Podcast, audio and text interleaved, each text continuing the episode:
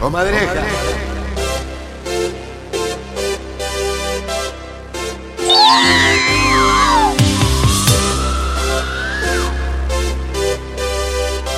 Comadreja.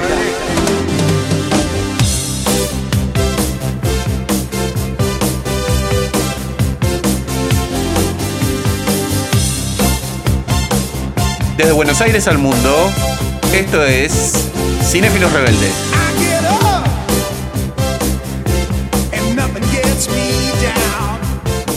Hola, hola, bienvenidos a este programa, el programa número 17 de Cinéfilos Rebeldes, que va a estar dedicado en esta ocasión a las producciones latinoamericanas y más específicamente a las producciones que a nosotros nos son cercanas, que son las argentinas, películas argentinas, eh, películas hollywoodenses dirigidas por argentinos, este, como por ejemplo tenemos It, que tuvimos el trailer últimamente de It 2, que, ha tenido bastantes visitas y en general ha sido un trailer muy, muy exitoso, la gente lo ha mirado mucho.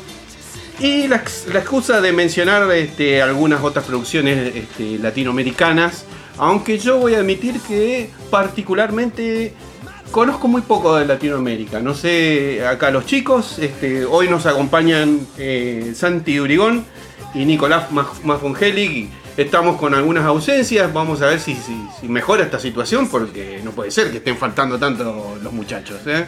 Este, ¿Cómo andás, Ale? Un gusto estar nuevamente acá, hablando del- aprovechar para hablar de cine argentino, atento Sí. el, el estreno de, de, bueno, uno de nuestros directores más importantes de hoy, que es Juan José Campanella, podríamos decir nuestro Spielberg, ¿no? Porque Es nuestro Spielberg, nuestro exactamente. En el sentido de que va a ser siempre una película de calidad. Te puede gustar más, te puede gustar menos, pero eh, va siempre a, a aspirar a hacer algo de calidad.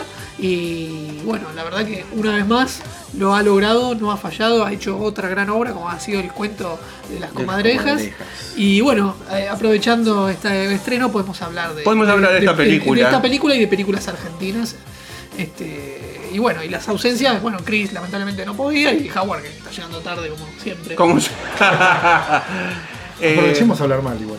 Ah, bueno, bueno.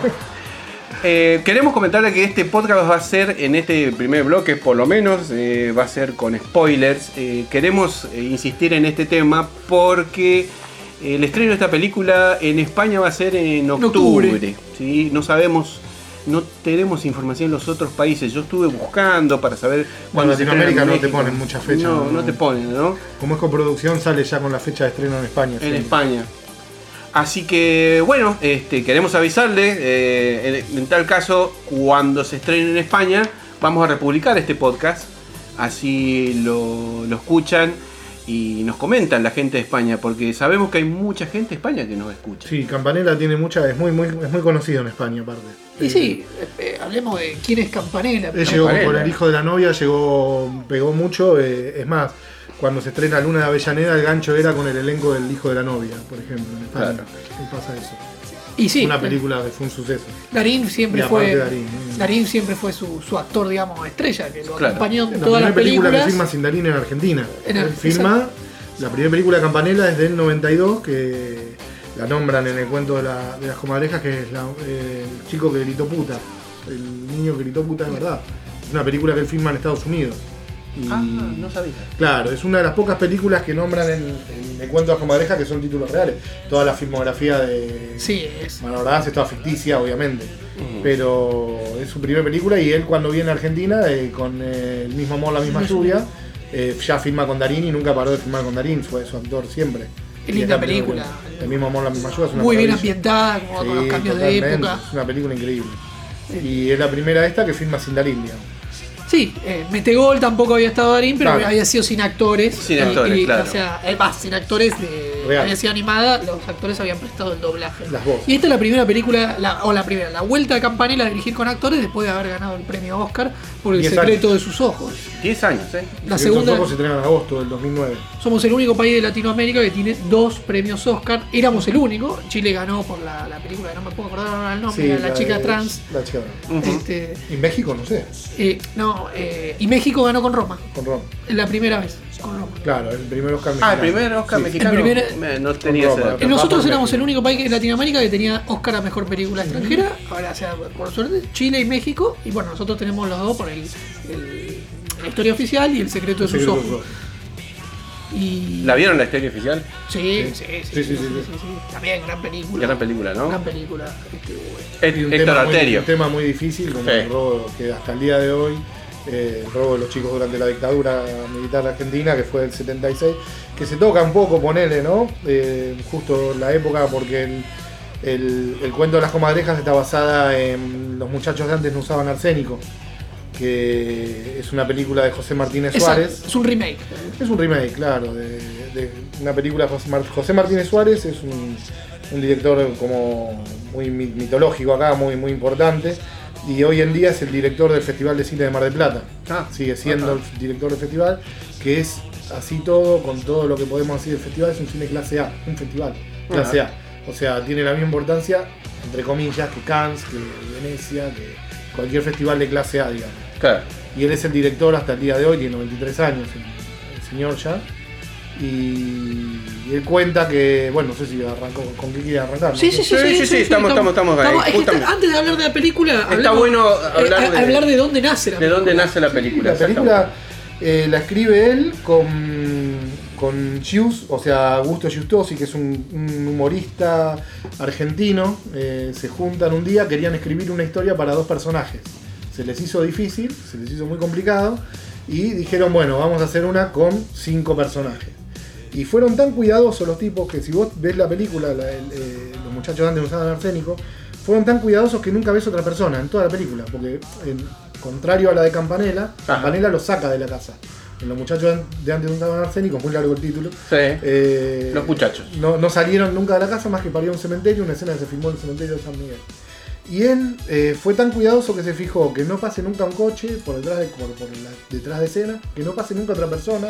O sea, vos lo único, el mundo son esas cinco personas. Ah, No hay, otras, no hay otra persona en toda la película. Ni de refilón, ni por, ni por error, ni por nada. Y yo te decía que justo con la historia oficial se toca por el tema de la dictadura, porque se estrena el 22 de abril del 76. Ajá. Él le pide a la distribuidora una fecha más, el país estaba viniendo abajo. eh, esto es un mes antes del golpe. Sí. No, un mes, eh, Un 20 un mes 32 después. días. de- ¿Qué dije antes? Sí. Sí. Perdón, en abril. Trein- 28 días después, porque el 28 días, golpe fue el 24 de Y sí, bueno, el país se vino abajo. Eh, entonces, ¿qué pasa? Vos no podías salir después de las 8 de la noche. Él iba y le preguntaba a los acomodadores, en aquella época, ¿no? Le preguntaba a la acomodadora, al, boletero, cómo venía. Claro, no iba nadie, porque después de las 8 de la noche tenías como un toque de queda. La gente en una depresión total, todo. La película pasó sin pena ni gloria. Ajá. Y después como que fue rescatada de alguna manera. Eh, y se empezó a ver con la vuelta a la democracia un poco mejor Claro. le pasa eso. Él se junta con, con Justosi, con, con, con- que es un, por ahí alguien lo escuchó hablar, Gius es un humorista conocido, y empiezan a hacer el guion y eh, agarran por el lado ese de la, de la sátira, del cinismo, de la historia eh, tan, tan, tan particular que cuenta la película. Y por ejemplo, él cuenta una anécdota que un día él estaba en la casa de, de, de Justosi escribiendo y lo llama, a Martínez Suárez lo llama a su mujer y habla con la mujer del, del, del- de- de Justosi. Y le dice, ¿están trabajando? Y dice, mira, no sé si están trabajando, pero se están matando la risa hace dos horas. Así que eh, como que eh, venía por ese lado. Se morían, los tipos se divertían ya haciendo el, El el guion. Claro, Sí, no sí. podían creer lo que les iba, todo lo que les iba saliendo. Y, y después, bueno, se estrena, pasa eso. Eh, la película tiene algo muy particular, porque en la época de la dictadura vos decís qué camino puede hacer y termina siendo en el Inca de la dictadura, que ya estaba un tipo nefasto que se llamaba Paulino Tato, que era un- eh, hay una película que se llama El Censor, eh, sobre ese personaje, era el director del Inca, eh, que se llama- eh, lo único que se dedicaba era cortar todo, era, llegaba una película, la miraba y la cortaba toda, la censuraba toda, por eso un papel que hizo Ulises Dumont, una película que se llama El Censor, que habla sobre eso, sobre ese personaje, y la película pasó todos los filtros, no tiene, no tiene nada, digamos, eh, más allá del humor eh, negro o escabroso, y termina siendo la película argentina candidata al Oscar. Eh, es increíble, la manda el Inca de argentino, manda esa película, de los muchachos de antes no usaban arsénico, Sí. la termina mandando al Oscar. Y después Martínez Suárez, con todos sus contactos, ser director del Festival de Cine de Mar del Plata, toda la película queda en el camino, pero se entera que quedó en el número 17. Digamos, que pasó varios filtros y le faltaron uno o dos filtros que para quedar entre las cinco, y quedó en el puesto número 17 en el camino al Oscar en ese, en ese año. Ajá.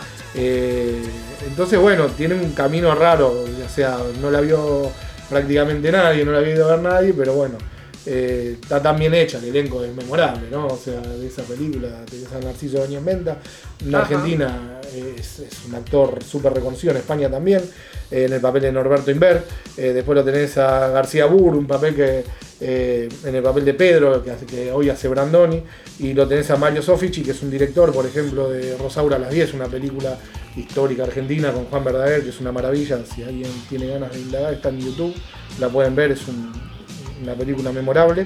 Juan Verdaguer lo tiene todo, Sí, humorista, sí, sí. y lo pone a hacer un papel serio, es como lo que le pasó a Franchella con Campanella en El secreto de sus ojos, y fue impresionante.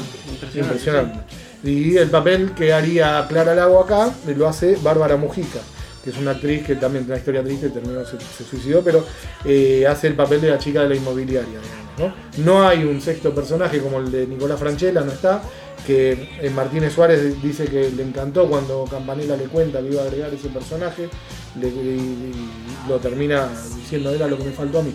Dice, era como una pequeña válvula más Claro. para que, que- que es el personaje de, de Nicolás Franchella, digamos. Y de hecho, Campanella, esta película lo, lo marcó, lo, lo llevó, él lo contó cuando fue a la Claro, Comic cuando Con, vio. que lo marcó que, que lo llevó a estudiar casi cine por, por esa película. y Totalmente. Le, le fascinó y, y lo tiene como un maestro a Lo- le- que le- es lo supo. Sí. Y bueno, qué bárbaro que tu maestro te diga, mira, es la, la- Claro, porque el engranaje que ellos cuando faltó". buscan la casa no la encontraban. Se fueron al Delta y no encontraban la casa en ningún momento. Claro. Eh, te hablo ahora, eh, la vieja. Y sí, porque La, esto- la original, digamos, la original no encontraban la casa.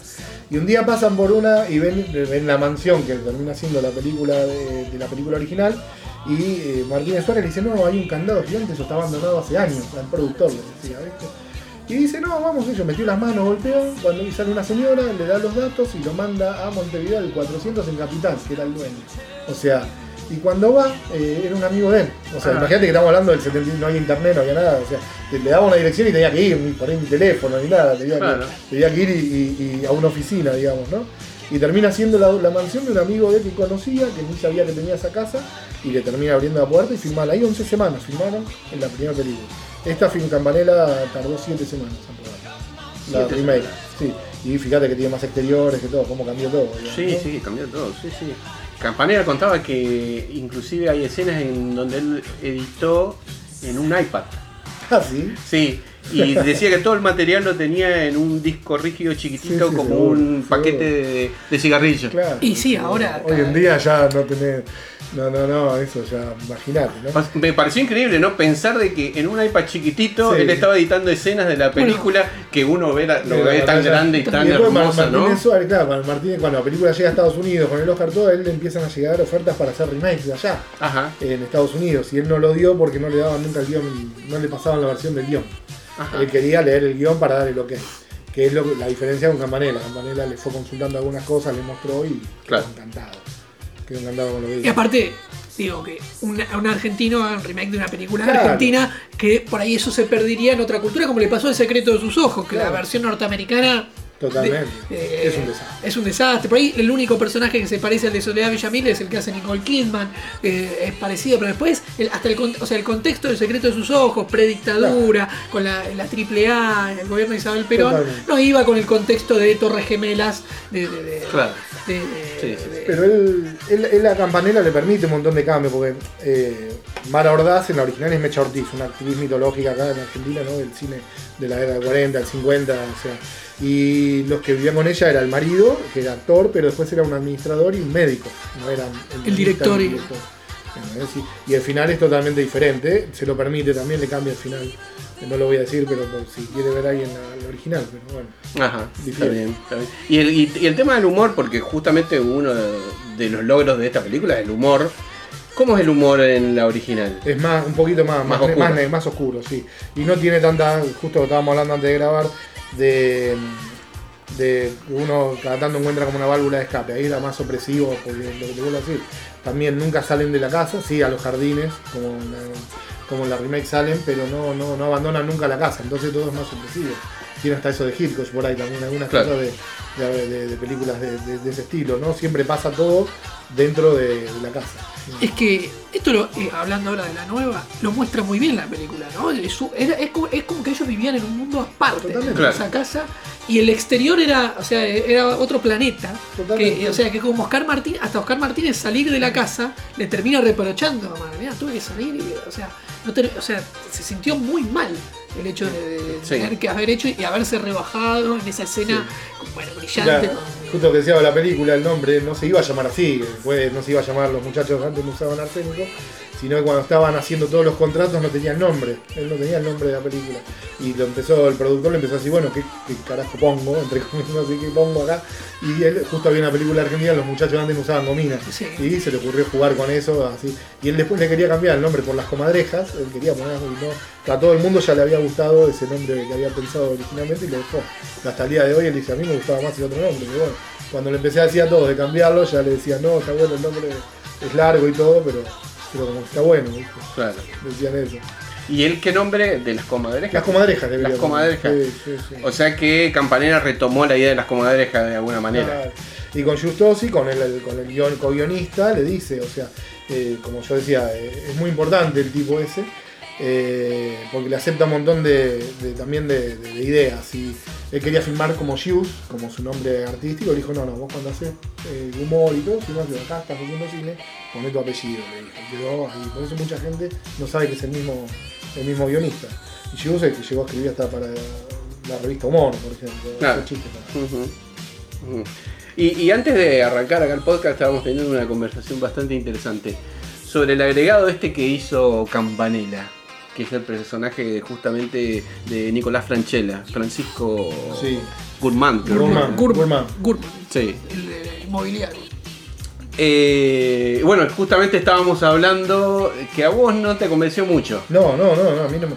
Imagínate que si el director original dice, sí, está bien que lo ponga, no me gusta el actor a mí, nada más. Aja. El actor no me gusta, me parece, un- para mí, forma de ver, no me parece un actor.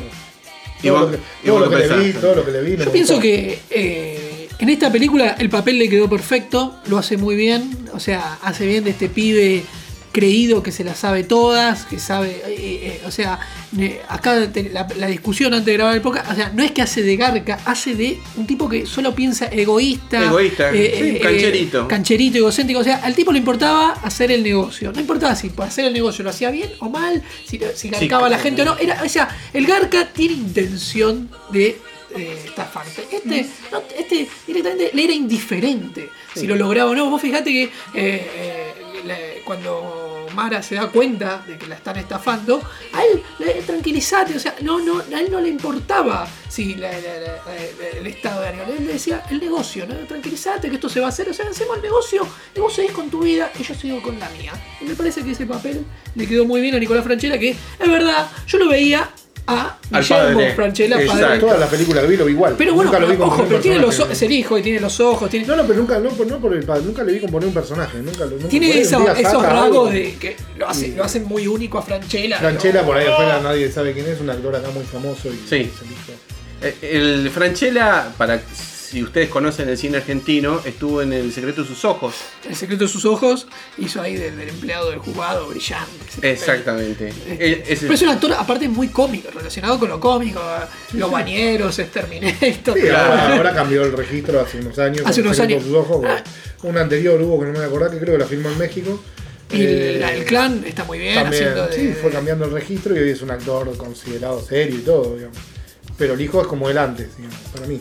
Claro, sí, eh, entra en ese perfil. Capaz que en Ese algún día y hace algo diferente. De hecho, eh, lo que le comentaba. Igual es lo que te Sí. decía yo.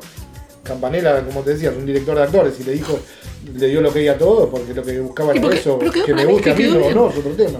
Claro. Claro, La, película muestra, eh, o sea, yo lo, lo veía, era el- el- la diferencia entre dos, Dos genera- generaciones. tres- hasta tres generaciones te diría. Sí, sí, sí. Los chicos estos, pod- o sea, podrían ser nietos de, de- de los, de, lo- de lo- de- de los personajes. estos personajes, claro. los personajes principales. Con lo cual, o sea, la difer- las diferencias generacionales quedó muy bien el personaje de Franchella y el, el personaje de Clara De la- Lago, Bárbaro Tamendi. está el chiste en la, en la publicidad, de cómo él los ayorna con el esquere, con todo eso.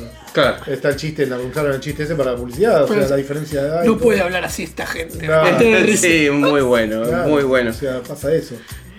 Y Clara Lagos, la española, Clara- que casi no se notó que era española. española, el Era- acento argentino. Pero, pero impecable, impecable. Yo, la verdad es que no me di cuenta. ¿eh? Porque aparte vos te das cuenta, o sea, yo estaba viendo Rec, ¿te acuerdas que estábamos viendo Rec hace muchos años cuando salió? Y uno de los personajes, uno de los actores es argentino y habla con tonada argentina. Sí. O sea, en una película española de golpe empieza, o sea, el argentino lo, lo casas al toque. Seguro. Pero, obviamente, de esta forma que tenemos de hablar, pero acá yo te digo la verdad, salvo alguna frasecita muy muy pequetito, muy poco, muy pequetito, pero parecía una Pero se carga más. casi, se carga gran parte de la película. ¿eh? Sí, sí, muy es bien. una Se carga gran parte de la película. Para mí es impresionante. Yo me quedé con la boca abierta. La ¿no? femme fatal. Yo no había visto ocho apellidos, ¿cómo es? Ocho apellidos Vascos y catalanes. No la vi. Ahí no la son vi. las dos.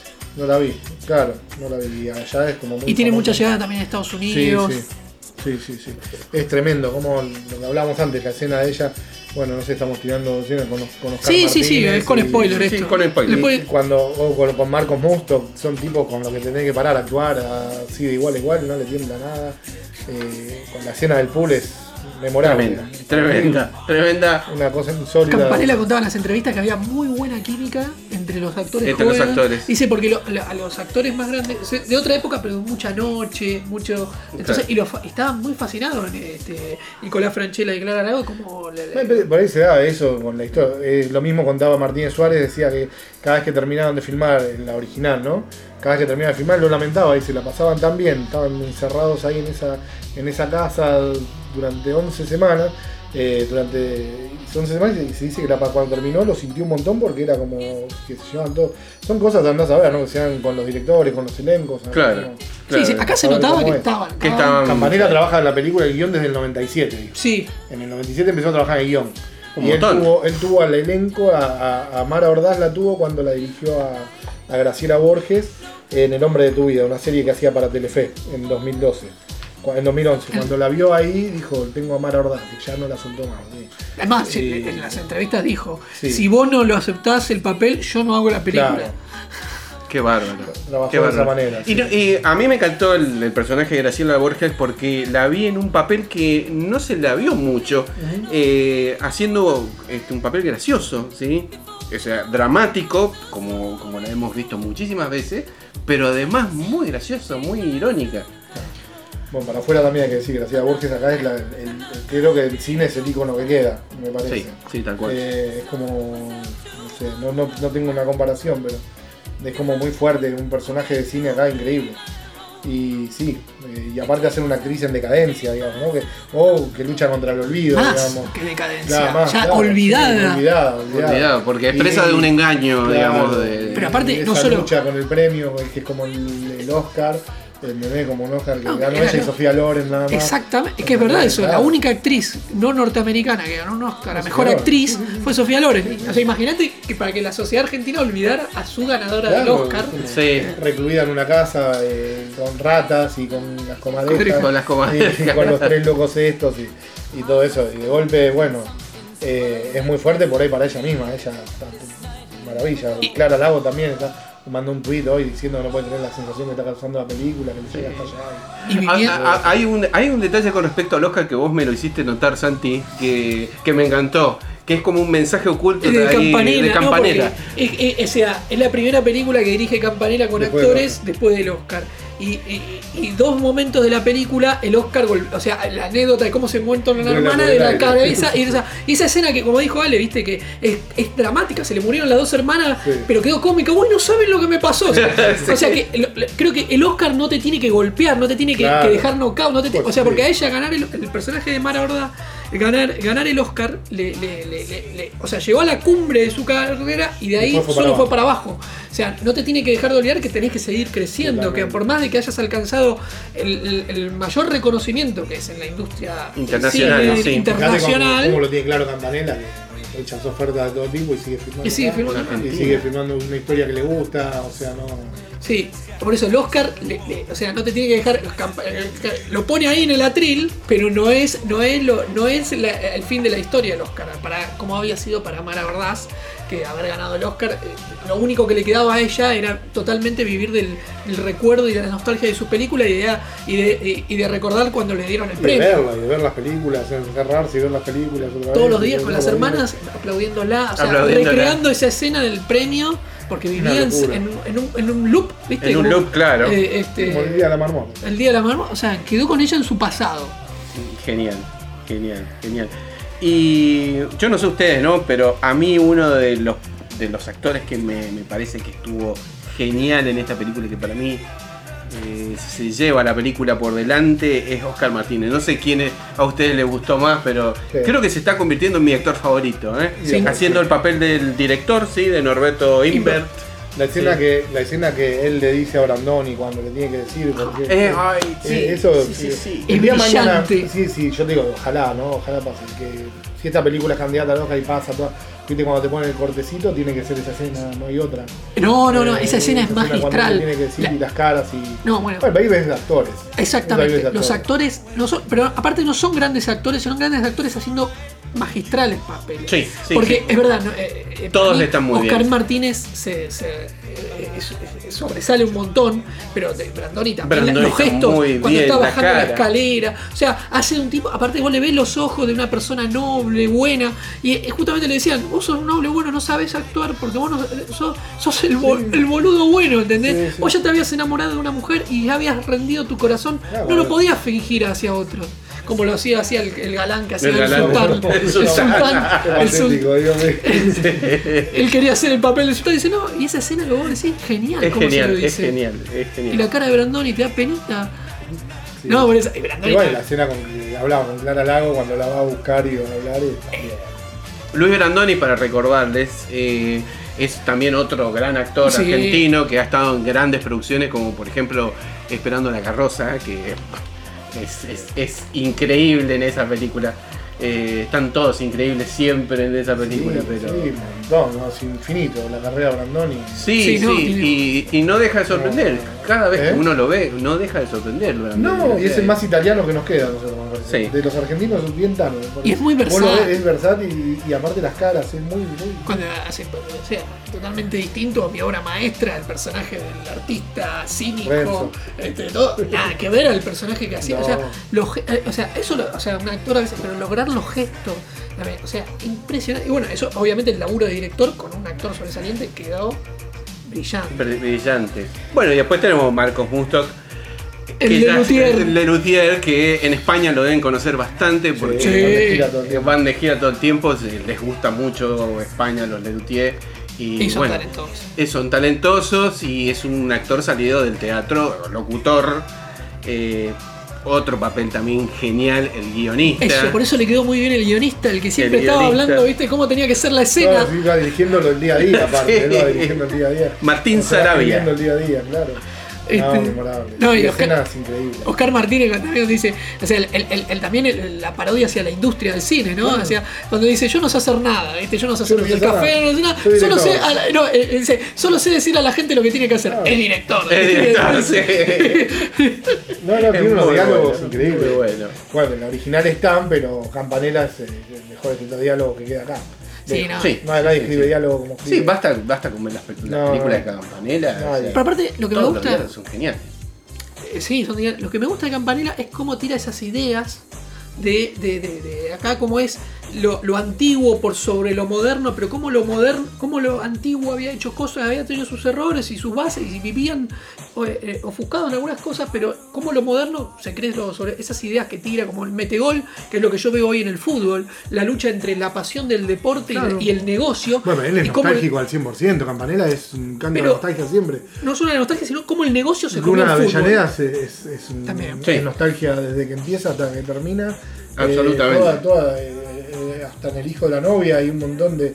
Y aparte, bueno, lo que hablábamos antes, el- los chistes cinematográficos, cuando él se va a presentar y dijimos, dice, soy Tinaire, que le, le pega a Sí. Torre Nilsson Sofici, que Sofici, eh, como dijimos, Tiner- no, él le dice la- Tiner y la chica Sí. lo anota Sí. y después cuando la chica lo lee dice, o sea, imagínate, Claro. o, sea, no, o sea, yo obviamente eh, este, Tiner, eh, El marido de Mirta Daniel Tiner, el director de La Tiner Mari, es, que a es la un vez- director argentino reconocido. No, o sea, yo, sí. mira, a ver, yo no me acuerdo cuando murió, pero Fíjate, no, en el 90 y pico, pero fíjate pero era muy toca chico, todo, pero quiero toca, decir que claro. no sé quién es. O sea, y la chica sí. ni, ni, ni Tinaire, ¿viste? No sabe ni Claro, quién es Daniel Tiner. joven.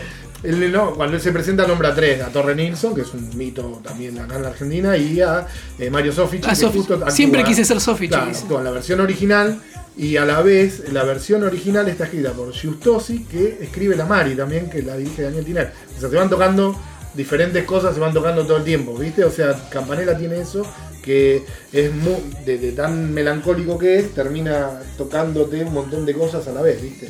Te, te va conjugando diferentes, diferentes cosas y quedan bien, Y esa mezcla de la realidad con la ficción. También un juego Sí, teatral, un- sí. sí, totalmente. Hay un juego teatral re grande, sí, sí, sí. Bueno, la apuesta de la película es muy teatral.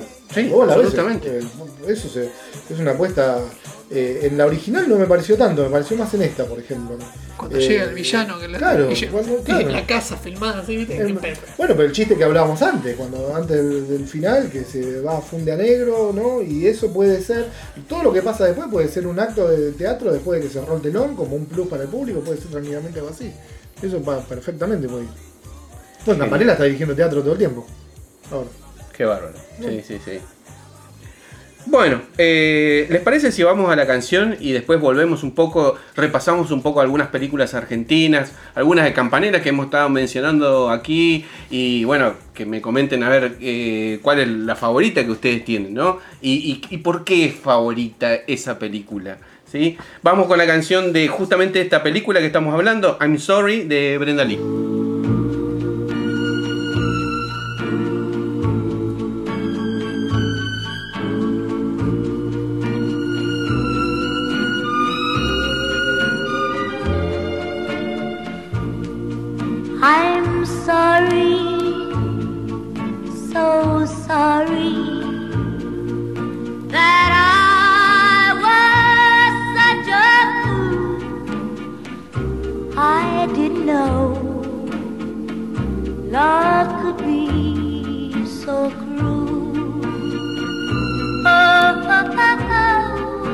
Oh,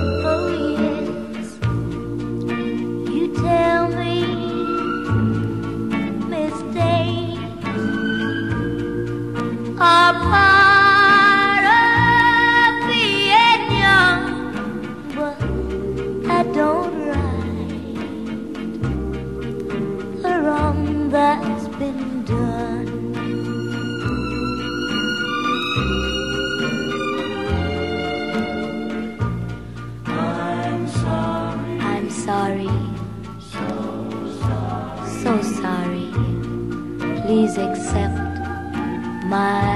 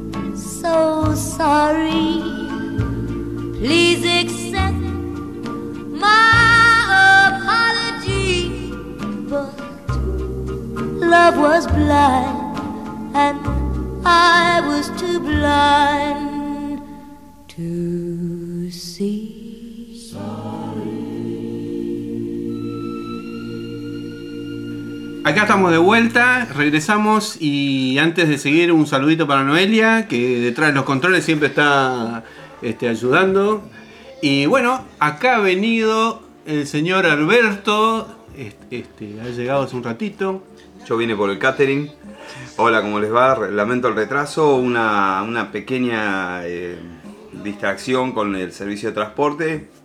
me llevó a esta llegada tarde, pero bueno, aquí estoy. Bueno, perdonado, perdonado. Eh, Bueno, Vino estamos- con hambre porque está Vino comiendo. con hambre porque está vez de hablar del podcast, se quiere Sí, comer. está lastrando. Pero bueno. Comí a las 2 de la tarde, eso es más increíble. Bueno, Y habla con la boca llena. habla con la boca llena. No bueno. pasa nada. Total, estamos grabando, no pasa nada. No pasa nada. eh, Te Somos escucha, profesionales. Te, escu- te escucha España, Latinoamérica. El editor arregla las cosas. Además tengo un acento así. ¿viste? Bueno, continuamos. Le eh, sale voz de hombre, ¿viste? Sí. Cuando sale. Bueno, eh, te cuento, Alberto, estábamos con el cuento de las comadrejas. ¿Qué te pareció la película? Se le cae la comida a la boca. Es muy desagradable esto ya. No pensé que me iba a hacer hablar de una. Sí, boludo, sos el que llegó tarde, habla ahora. Arre, Me mamón. cuesta de arreglarlo. No, ya no puedo. Esto va como viene ahora. Eh, esto va, va como va, ¿eh? Eh, Corto y se me Si no cuelga. estaba ella, lo escupía. Iba a escupirlo y de pronto dije, le vi las piernas y dije, no. Esto no se edita, ¿eh? Esto sale así, ¿eh? Después lo editas al final vos. Dale, habla. Bueno, eh, esta película yo la esperaba mucho. No soy muy aficionado, la verdad, al cine nacional. Realmente he tenido experiencias malas, pero con un director como Campanella. Él no- con Avenger 28 no tiene experiencia mala. No, no. Vuela un digo, vestido de rojo volando, saca volando y no tiene experiencia mala. ¿Me entendés lo que te digo? Un tipo con una máscara que sí, boludo. Se Perdón, me- pero. La iba a ir a ver de nuevo a Bella, pero bueno. A ver. Bueno. Esto eh, Me mostró un día el tráiler de eso que miran ustedes, el coso Pero rojo ese. son Yo lo quería matar, Deadpool. pero lo quería Deadpool, matar. Son películas distintas. son para- o sea, Pero no tiene malas experiencias. Con el cine argentino tiene experiencia mala. ¿Qué te pasa? ¿Te salí llorando? ¿Qué te pasa? no sé, la última vez que me hiciste ver algo así nacional no me acuerdo qué fue, pero la verdad. Ah, bueno, ya no. Ah, bueno, ya, nada, ya está. No, sé, queremos que lo veas. que yo tuve, yo zafé de refilón de que me hicieras ver monstruo, monstruo, muere, monstruo. ¿viste? No, yo ahí voy. Esa debe de ser buena. Es una maravilla. Aterrados. No, sí, pero no. Aterrados no la vi, me la hizo ver y no la terminé. No, esa debe estar buena. Aterrados es una película Sí, excelente. yo no sé, está en Sí, Netflix, sí. pero me cuesta mucho el cine nacional. No, no, es pre- No, vale lo mismo la entrada. No, no, me cuesta la, No, vale pero- lo mismo, bueno, la experiencia. Igual para Bueno, volvamos de vuelta. Volvamos. Preguntale de vuelta qué le parecía el cuento de las comadrejas. ¿Qué te pareció el cuento de las, eh, de las comadrejas? Bueno, eh, la estaba esperando mucho la película porque me reenganché desde el momento de los trailers. Eh, la verdad es que confirmó mucho de lo que yo pensaba. Lo primero es que conformó Campanella un, un equipo de trabajo muy bueno. Eh, obviamente los actores principales, Brandoni, Sí. La Borges, perdón, no, Sí. La Borges, eh, Mus- Musto Mustock, ¿sí? y eh, ¿cómo se llama? Oscar Martínez. Oscar Martínez. ¿Se te parece un poco, te parece un poco Mustock, eh? Ahora No, no, lo único que porque estoy ahora afeitado y con la Que lo das pelada. hacen disparado, se parece. Ah, bueno, no, no, no, no, bueno, bueno, bueno. ¿Qué más te puede No, no, no. Ah, ¿Qué? Contame. No. Pará, ahora, ahora sí edito, ahora edito yo. No, ¿qué- No, carajo? no, esto no se edita. Esto, este segundo bloque sale así No, como no. así, ¿eh? No se edita. Bueno, no, esto esto parece, esto parece un poco el cuento de las comadrejas porque hay mucho humor eh, ahí adentro. Uno mucho- que serio, ¿viste? 20 segundos. mucho, mucho cinismo, mucha interacción entre los personajes muy bien llevada.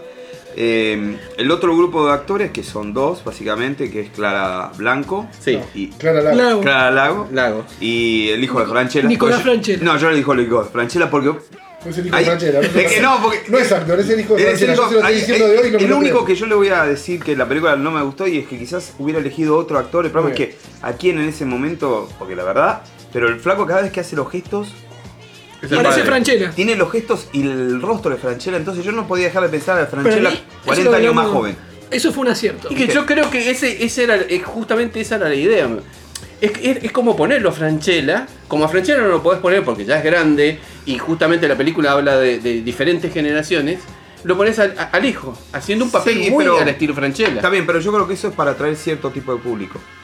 Porque, Sí, absolutamente. O sea, decime si no hay otro actor que pudiera haber hecho el personaje de, de Franchella. No, hay O sea, personajes que. sí. eh, pero yo creo que él hace el, el famoso este, egocéntrico joven hoy de que se la cree toda, que se, que se cree Sí. triunfador, porque ese, pero el tipo no era, el tipo no es que había llegado a ese lugar por mérito propio, sino porque era el hijo de.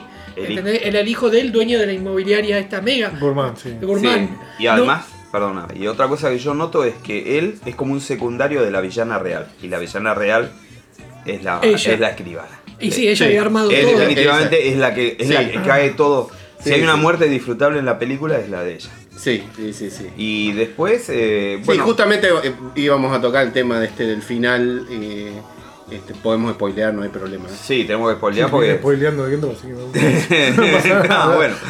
Este, después, eh, la, la forma en que está llevado el guion, yo la verdad no pude ver la anterior, o sea, la, la versión original. Sí. Eh, está. Solo Nico la vio acá. ¿eh? Sí, yo la, no la Y la recuerdo. analizamos bien, Yo ¿no? no recuerdo haberla visto de chico, pero me acuerdo que la, la tengo ahí marcada como una película que la quisiera ver y ahora la voy a tener que ver porque la verdad es que creo que amerita. Eh, dicen que la vio Campanella de joven, que es una película de una producción que no es excepcional, pero simplemente le marcó la idea de Sí, querer él hacerla. le llevó a estudiar cine, todo, ¿no? Es una, es una película que más le gustó. Y sí, y el final fue para este- de esta versión, vos Nico dijiste que cambio distinto de, Sí, es de la original, pero quedó muy bien, muy divertido. Muy Ya de cuando llegan a la, a la casa con el maletín lleno de oro y le preguntan ¿quere- eh, ¿no quieren testigo? No, no, No, no, no, no. no es que tenés testigo. eh, testigo, dice, voy a llegar a viejo, no estés tan seguro. No, no, la Esos broma- diálogos están, sí, muchos. sí. Starbucks, ¿viste? Esa, digo, Sí. esa es la, la generación que se cree que. eh, Un bicho se come otro bicho. Sí. Esa escena, esa escena, un bicho se come otro bicho. Eh, Ya te estaba tirando un spoiler, digamos, de, de No, campanera, por sí. decirlo de alguna manera, de cómo iba a terminar la cosa. Sí, pero también es que, a ver, eh, todo el tiempo, o sea, el espectador sospecha, en un momento sospecha de algo de lo que pasó con las hermanas, cuando se revela, esto no estoy spoileando, sino cuando se revela la situación. Igual ya estamos con spoilers. ¿no? Bueno, pero está bien, pero yo todo el tiempo pensé, o sea, que eh, los chabones habían hecho la, algo. Claro. Había habido, había estado también involucrado Brandoni, quizás cuando ella realmente se fue a ver. ¿Cómo era el nombre de la película que fue a dónde fue la mina? La chica que gritó puta era. Sí. Sí, es- yo les contaba, es un- es una película, la primera película de Campanera. Ah, bueno, viste. Entonces yo dije, bueno, pasó algo, unas muertes. Este, Sí, te, te querían inducir a que. eh, No eran buenos al Mara fondo. Ordaz no estaba en la casa en ese momento y que algo había pasado con las hermanas y que le habían inventado un cuento. Sí. Cuando efectivamente no, ellos habían inventado el cuento para que, Para la que no- protegerla. para protegerla a Mara Ordaz. Eh, y al final, y eso te demuestra el vínculo que, más allá de que eran cuatro personas que se estaban cansadas de convivir, en especial Mara con los otros tres personajes, eh, se tenían un cariño entrañable, Sí. ¿no? Obviamente. Sí. El, el- el- el- el amor era. Ella, a, a pesar de que lo había cagado, que le había sido Campanella infiel- dice, él dice que él quiso hacer una película, una historia de amor, ¿eh? que él, sí. por eso cambia. Él dice que termina queriendo hacer una historia de amor, por eso el final que tiene. Porque parecía que Mara Ordaz lo desvalorizaba Todo a. Pedro y al final, o sea, eh, con gestos al estilo de ella, porque ella era el centro siempre, le, le- le reconocía cosas a él y al final termina estando los dos juntos, ¿no? Claro, claro. Y bueno, pero sí, el final, este, ¿no? Se viene la noche, este, eh, le te salió bien, decía, siempre decían que no quería Aparte ser de muerta, frasquito- que Lucrecia de. Borja, a Borja no había interpretado la muerte porque, El frasco a la vista, el frasco ahí a la vista apenas llega, está de la estatua del Ya te dice algo. Claro, vos ya lo ves, eh, o sea, tiene un montón de, de cosas que, que- te va llevando te va llevando, obvio. Y después te sorprende, te termina Y sí, porque yo pensé que por ahí le estaban engañando. ¿viste? Claro. Como diciendo, no que los Cuando le dispara, y dice, Claro. Wow. wow. No, esa escena. o sea, te- y se toma el coso y vos decís, ah, este era el veneno. Dice, Claro. te, salió, te sale mejor que a ella, que se está muriendo en serio. Dice, Claro, claro, Claro, claro, bueno. le termina diciendo a ella, claro, el papel. Le- o sea, que no quería hacer la muerte y le- la termina haciendo Claro. la escena de Porque había tres cosas que un buen actor tiene que hacer y es. Que no- que le cuesta que le hacer. cuesta hacer, pero que tiene que hacerlo. El fingir la risa, fingir las lágrimas y fingir una muerte. Y justamente la verdad es que cuando empieza la escena del té, que empiezan a tomar y vos ves que no lo toman ellos, pero ella lo toma.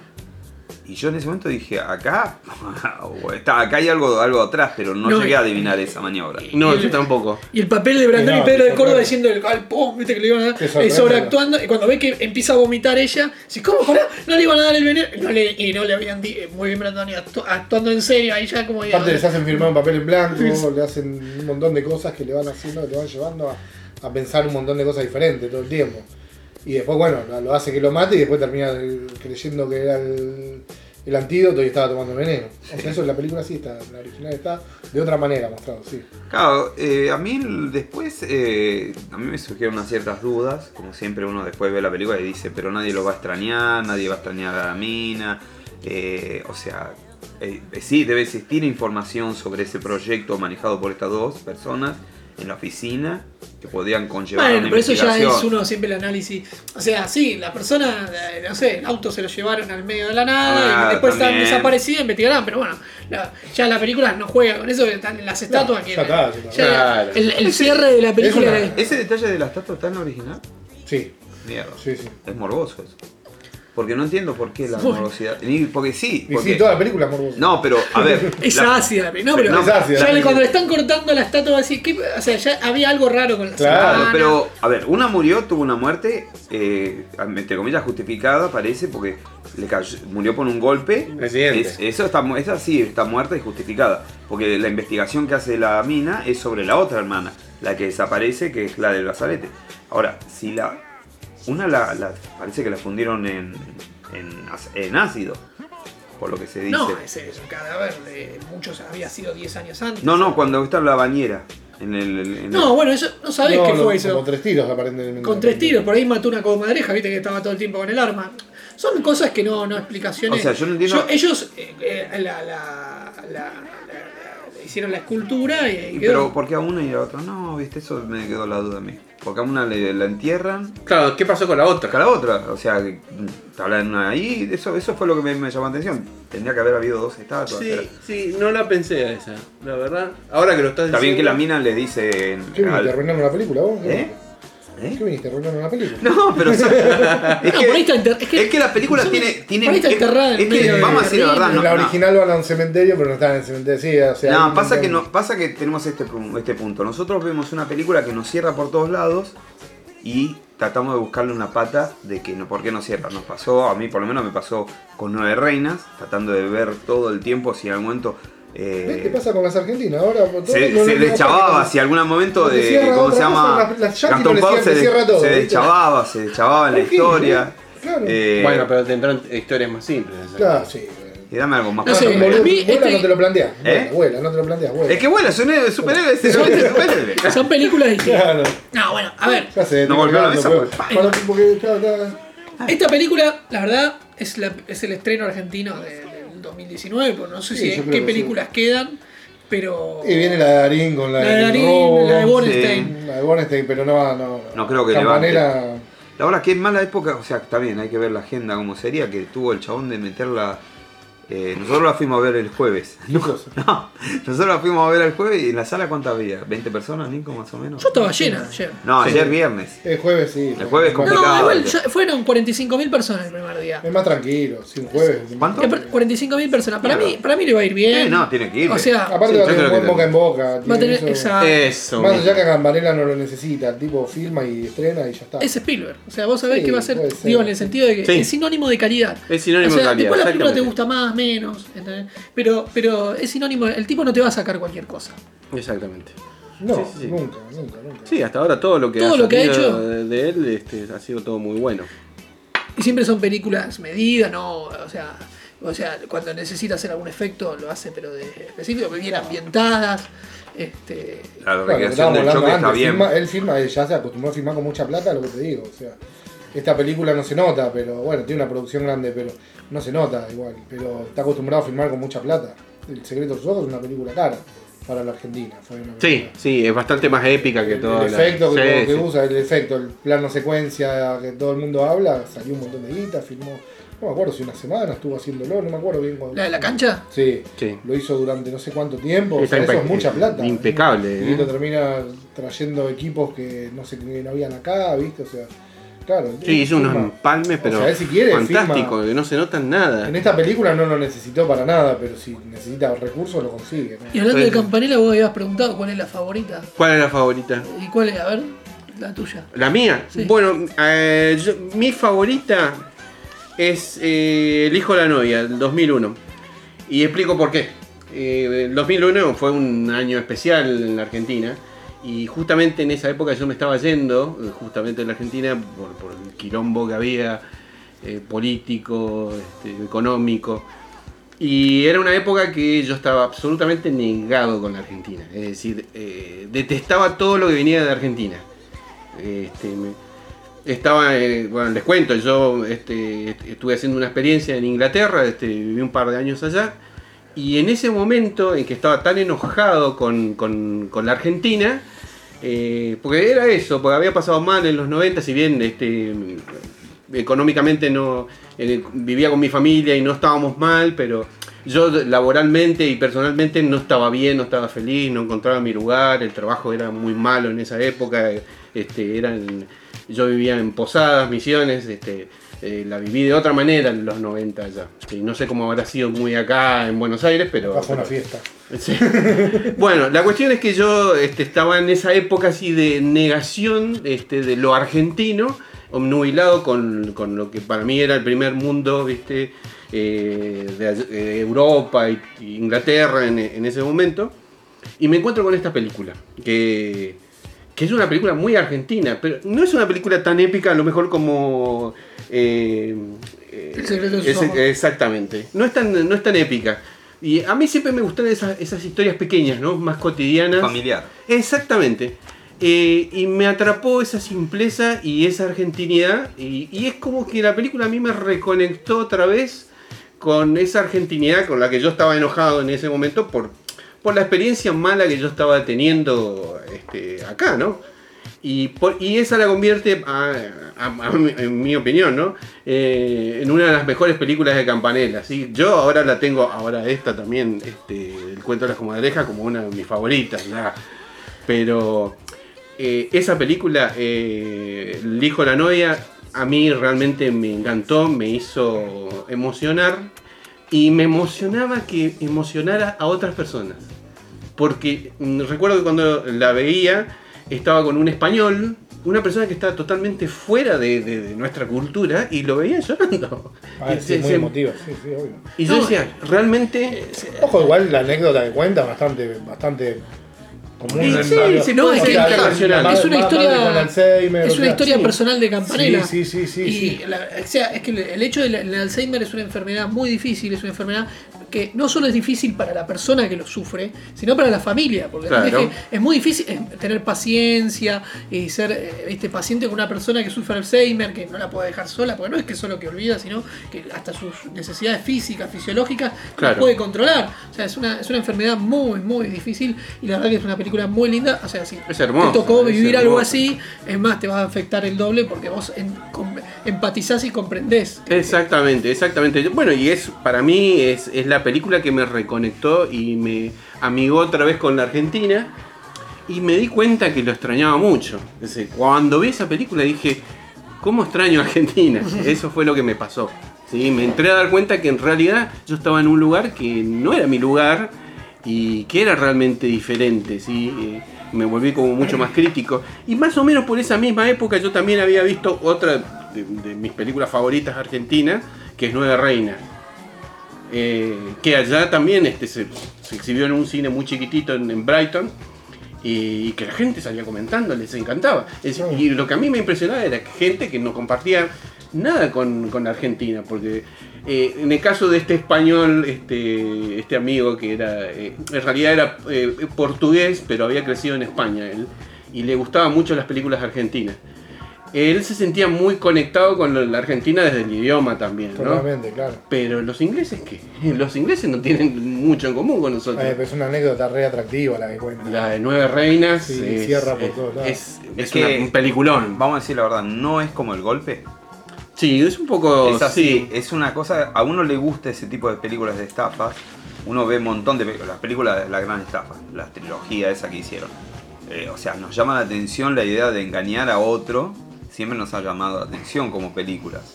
Una película con, con Ricardo Darín, eh, lo aclaramos, este, que, Ali- las Eh, dos, las dos que comentamos. hijo de la novia. El hijo de la novia y Nueve Reinas con Ricardo Darín. También, eh, o sea, es un actor que ha sido muy, eh, muy enlazado a Campanella en un punto. Porque también- Exactamente. Toda la filmografía menos esta. claro, por eso, es raro. Yo pensé que iba a aparecer como el padre Eh. en un momento. Ah, y a vos, vos, vos, Santi, que, que- ¿Qué me decís? Este, ¿qué, ¿Qué película es la que más te. Y yo, más allá de que ganó el Oscar, yo voy a elegir El secreto de sus ojos porque cuando yo, yo- Sí. siempre es la sensación que me queda cuando salgo del cine. Y cuando fui al al Gomont, que estaba ahí, y a ver El secreto de sus ojos, salí muy. O sea, encima, yo este, en el 2009 eh, eh, estaba. eh, ya faltaba un año para que me reciba de abogado, hacía mucho procuración, le- le- o sea, le- todo estudiante de abogacía, Claro. este, ir a ver los expedientes a tribunales. Entonces, como que ver que estaba muy bien ambientado y muy bien hecho el laburo de tribunales. Y una, o sea, una de las cosas que, o sea, nosotros, uno va, uno piensa que tribunales es el juez llevando el expediente, no, no es el juez el, el que lleva el expediente, sino Claro. es otro empleado que lleva tu expediente. Entonces, hay una escena que yo me pareció magistral, que es cuando Soledad- el personaje de Soledad Villamil, que no me puedo acordar el nombre, eh, están declarando que está redactando la resolución que declarándolo al juez inhábil, viste, los términos del Código Civil y cómo se cómo quedaría bien redactado, y Franchella, el personaje de Franchella, la redacta. Entonces cuando llega el juez y preguntando qué era lo que había firmar, y le dice, doctor, doctor, espere que falta una, y le deja ahí la, la resolución declarándolo inhábil, el tipo la firma, o sea, bueno, no, a veces los, Claro. o sea, los jueces eh, en, los ca- en la mayoría de los casos, salvo lo que nos interesa, después firman lo que le dan empleado, que firmó, dijo, esta es la sentencia, el tipo no vio el expediente en su vida, firma ahí y listo, y a otra cosa, una mordida de un perro, qué sé yo. Ah. Si no es un expediente que le llame mucho la atención, el tipo va, lo firma y vos el- te dictó una sentencia que la hizo un empleado, que hasta a veces no es ni abogado, pero solamente trabaja en la justicia hace muchos años Claro. y, y tiene esa experiencia. Con lo cual, el, el- el ambiente tribunalicio me hizo sentir, pero una parte muy bien ambientada. La actuación Sí. de Franchella. O sea, esa escena que, que- que está diciendo una persona puede cambiar de mujer, de, De religión, de Dios. pero no de pasión. Eh. o sea, es, es increíble. muy magistral cómo se da cuenta de cómo ir a es casar. increíble, o sea, sí. la iban a casar porque el tipo iba a ir a ver a Racing, ese partido de Racing y Huracán, que, que Claro, la ¿cómo convertís una escena tan simple en algo tan épico, claro, tan hermoso? juego, Con el vaso de whisky en en la una mano. película que no, que no, que tampoco lo merita. Claro, sí, sí, sí. Decís, sí, ¿Qué sí. necesidad tenía de hacer esa escena? La ambientación, No, ¿no? El- el- el- el- la confitería frente a tribunales, porque Eso son sí, así. es igual, es, es así. O sea, es brillante la película y el final yo no lo esperaba nunca. No. o sea, Sí, sí, sí. el sí. final, usted, usted, o sea, porque aparte, cuando arranca acá, dice la, la pena de, de, muerte. la película, ¿no? el, el chico este que murió, el hindú.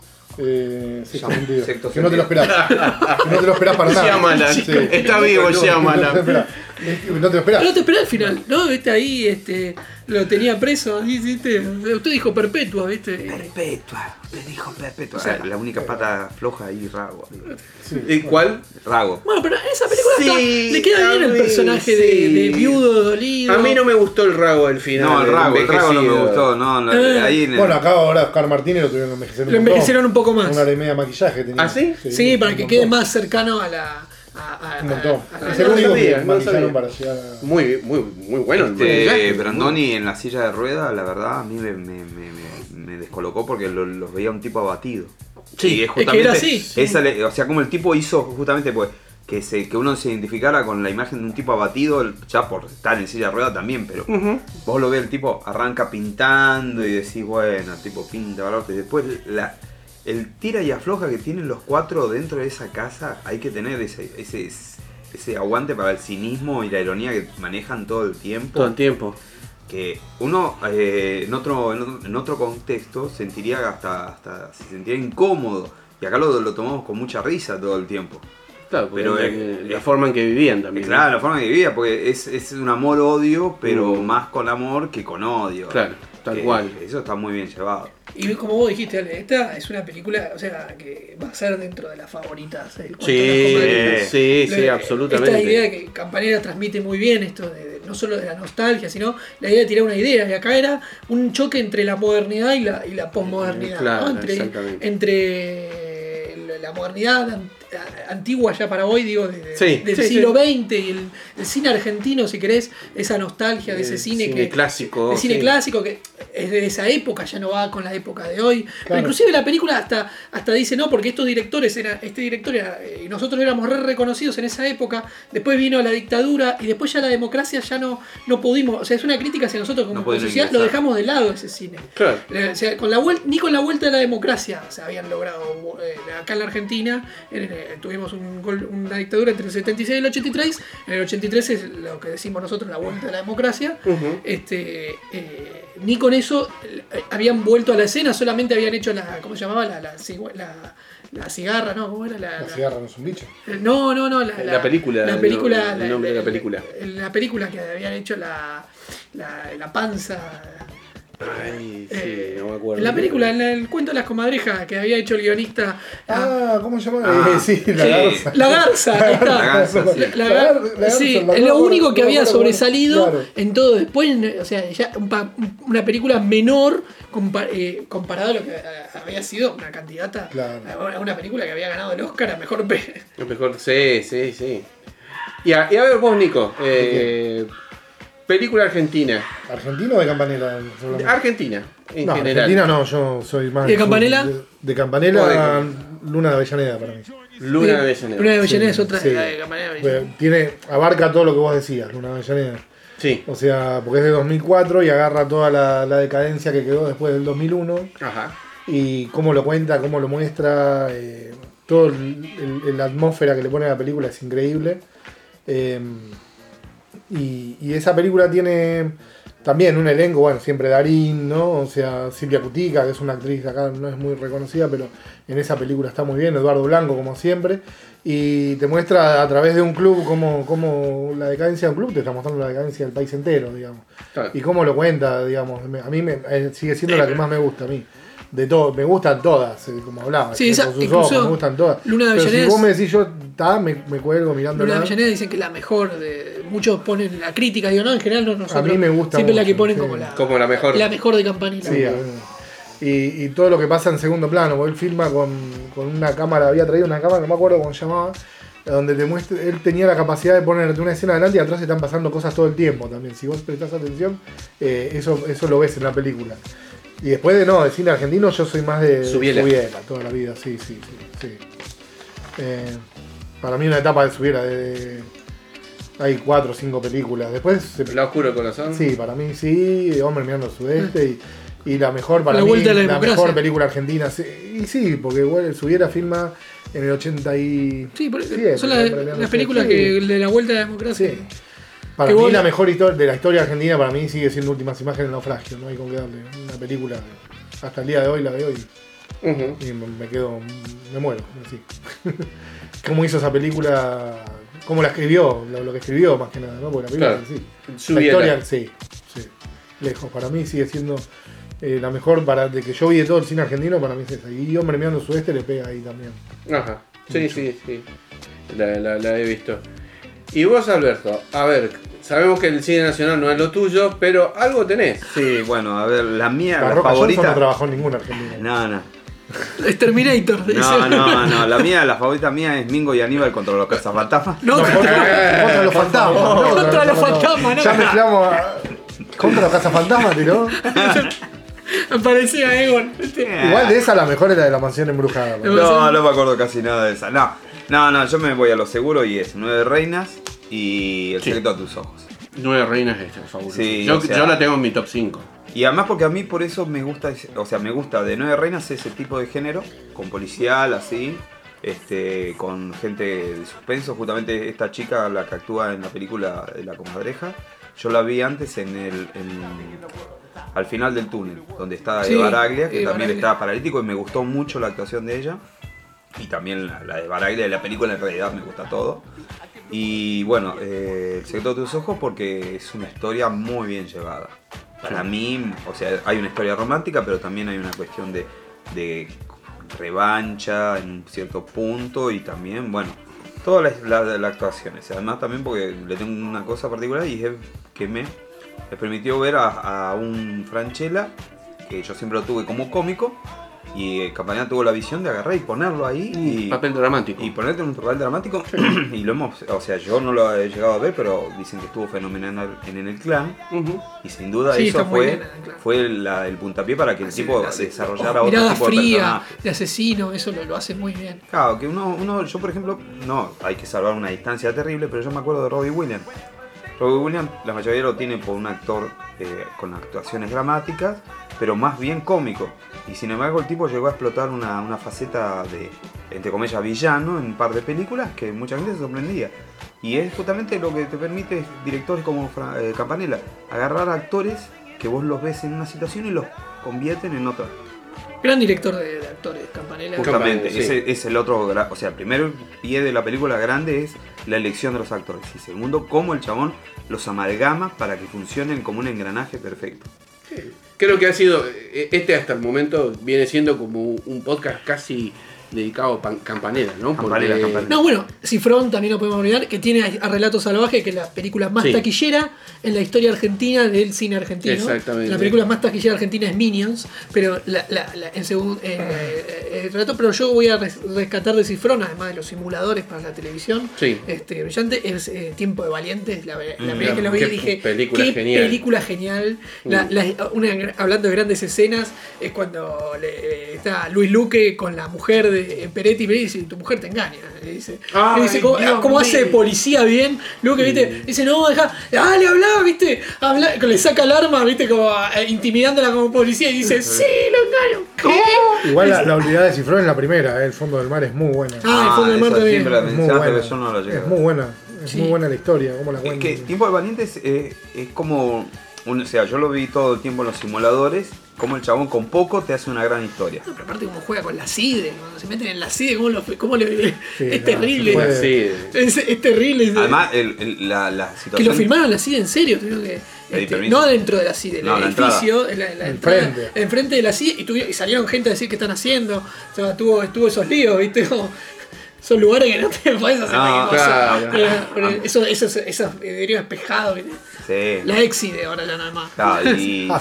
No, y además, el- eh, otra vez de nuevo, el villano, el villano de la CIDE era fabuloso, el tipo, un garca que decía, yo te pongo gobierno, Ferreira. todo. A la vez, a la vez, es un re burócrata el tipo.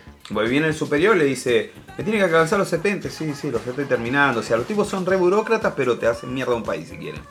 Claro, claro. O sea, vos no... Igual, los servicios de inteligencia siempre es un tema. ¿no? Pero Sí, claro, pero vos Sigue siendo hoy, pero vos, lamentablemente. pero vos lo ves tema en de otros- discusión. Pero vos lo ves en otros, en otros países, por ejemplo, uno imagina la, la CIA o el, Y, pero la KGB, igual, pero no, llega- no piensa la burocracia de estos y no sabés. No, bueno, lo que la no KGB primero te dispara y después te pregunta. Pero- bueno. igual lo que no Bueno, mal cómo tampoco. porque todo lo que nos llega sobre, son películas. Sí, bueno. La y KGB no existe y las, hace años. y las películas sé, la Ah. Que hablan sobre la CIA ¿eh? tienen, tienen, Hace- Ah, asesoramiento. asesoramiento de la CIA que quieren que salga como ellos quieren que Como salga. Claro. No sé, pero bueno, no, no, no puede- acá también la CIDE no es, no es, no debe ser así como muestra la película. Es una, es una ficción que te muestra y, y juega con lo que uno juega, pero Claro. quedó, quedó muy bien, digo. Quedó muy bien, y aparte sí. se- quedó muy gracioso, o sea, quedó gracioso. Claro. Cuando se encuentra con Oski Guzmán en el pasillo, que le dice al que va barriendo, que está limpiando, Sí. prende la luz y lo ve ahí para. Esa, esa escena es memorable. Genial, genial. Algo que no mencionamos y yo no quiero dejar pasar, eh, como hablamos de Nueve Reinas, eh, quería comentar de que el director de Nueve Reinas es Fabián Bielinski. Es un director que tiene una fil- filmografía muy pequeñita. Apenas yo, por lo menos yo recuerdo Ah, y Laura y, Y Laura. como Laura- director, pero él fue asistente director en un montón de películas. Exactamente, y después falleció, muy Con Darín también. Sí. Sí, Sí, le tocó con Darín, pero bueno. Y y bueno, bueno, Sí, pero fue falleció. asistente de, de- creo hasta Sí. de Tango. Feroz, creo que fue. Ah, creo, eh, pero si no, no estoy hablando para creo que hasta de Tango Feroz, que es una película acá muy taquillera. Sí, lo que podría haber hecho ese pibe si no, si Sí, no moría. ¿no? sí, o sea, es si una las pena. dos películas que hizo son esas dos, y vos te empezás a pensar si, si hubiese seguido filmando lo que Además era las joven. ideas que habrá dejado. Tipo que era joven, ¿no? Sí, 30 y pico, 40 años, Oh. 40 y pico de años, 40 y pico, no sé cuántos tenía en el momento que murió, pero eh, murió en Brasil él, Sí, estaba filmando una publicidad. claro. Este, no, eso te da pena, porque a mí Bueno. eh, mucha gente, Laura no le gusta, la siente lenta. Laura es una pero hay gente, que, hay arte. gente que venía de Nueve Reinas y venía a un 93. ritmo distinto Claro. y de pronto te bajan a una velocidad y vos decís, pero la verdad es que vos ahí lo que tenés que ver es cómo el personaje de Darín eh, se involucra en una historia creyendo que él puede manejar algo y resulta que no lo puede manejar. A mí es lo que yo noté de la historia. Y además los personajes, la ambientación. Y sí, es una película que quizás no es tan directa en muchas cosas como Nueve Reinas, porque al final se cierra todo. Pero sin duda el tipo tenía una mano para llevarte. Eh, con la 47 historia. años tenía. 47 años, muy joven, muy joven. Bueno chicos, este, vamos a pasar a la música si les parece. Yo antes de pasar a la música eh, quisiera dejar algunas películas, algunas menciones honoríficas, si a ustedes les queda alguna. Eh, como para dejar recomendaciones a la, a la gente que nos escucha de, para ver películas argentinas que yo creo que también son Si geniales. películas argentinas está bueno el sitio cine.ar. Exactamente, que la pueden ver gratuitamente. Sí, la puede- eh, hay algunas que las puedes alquilar, pero otras, la mayoría están gratuitas.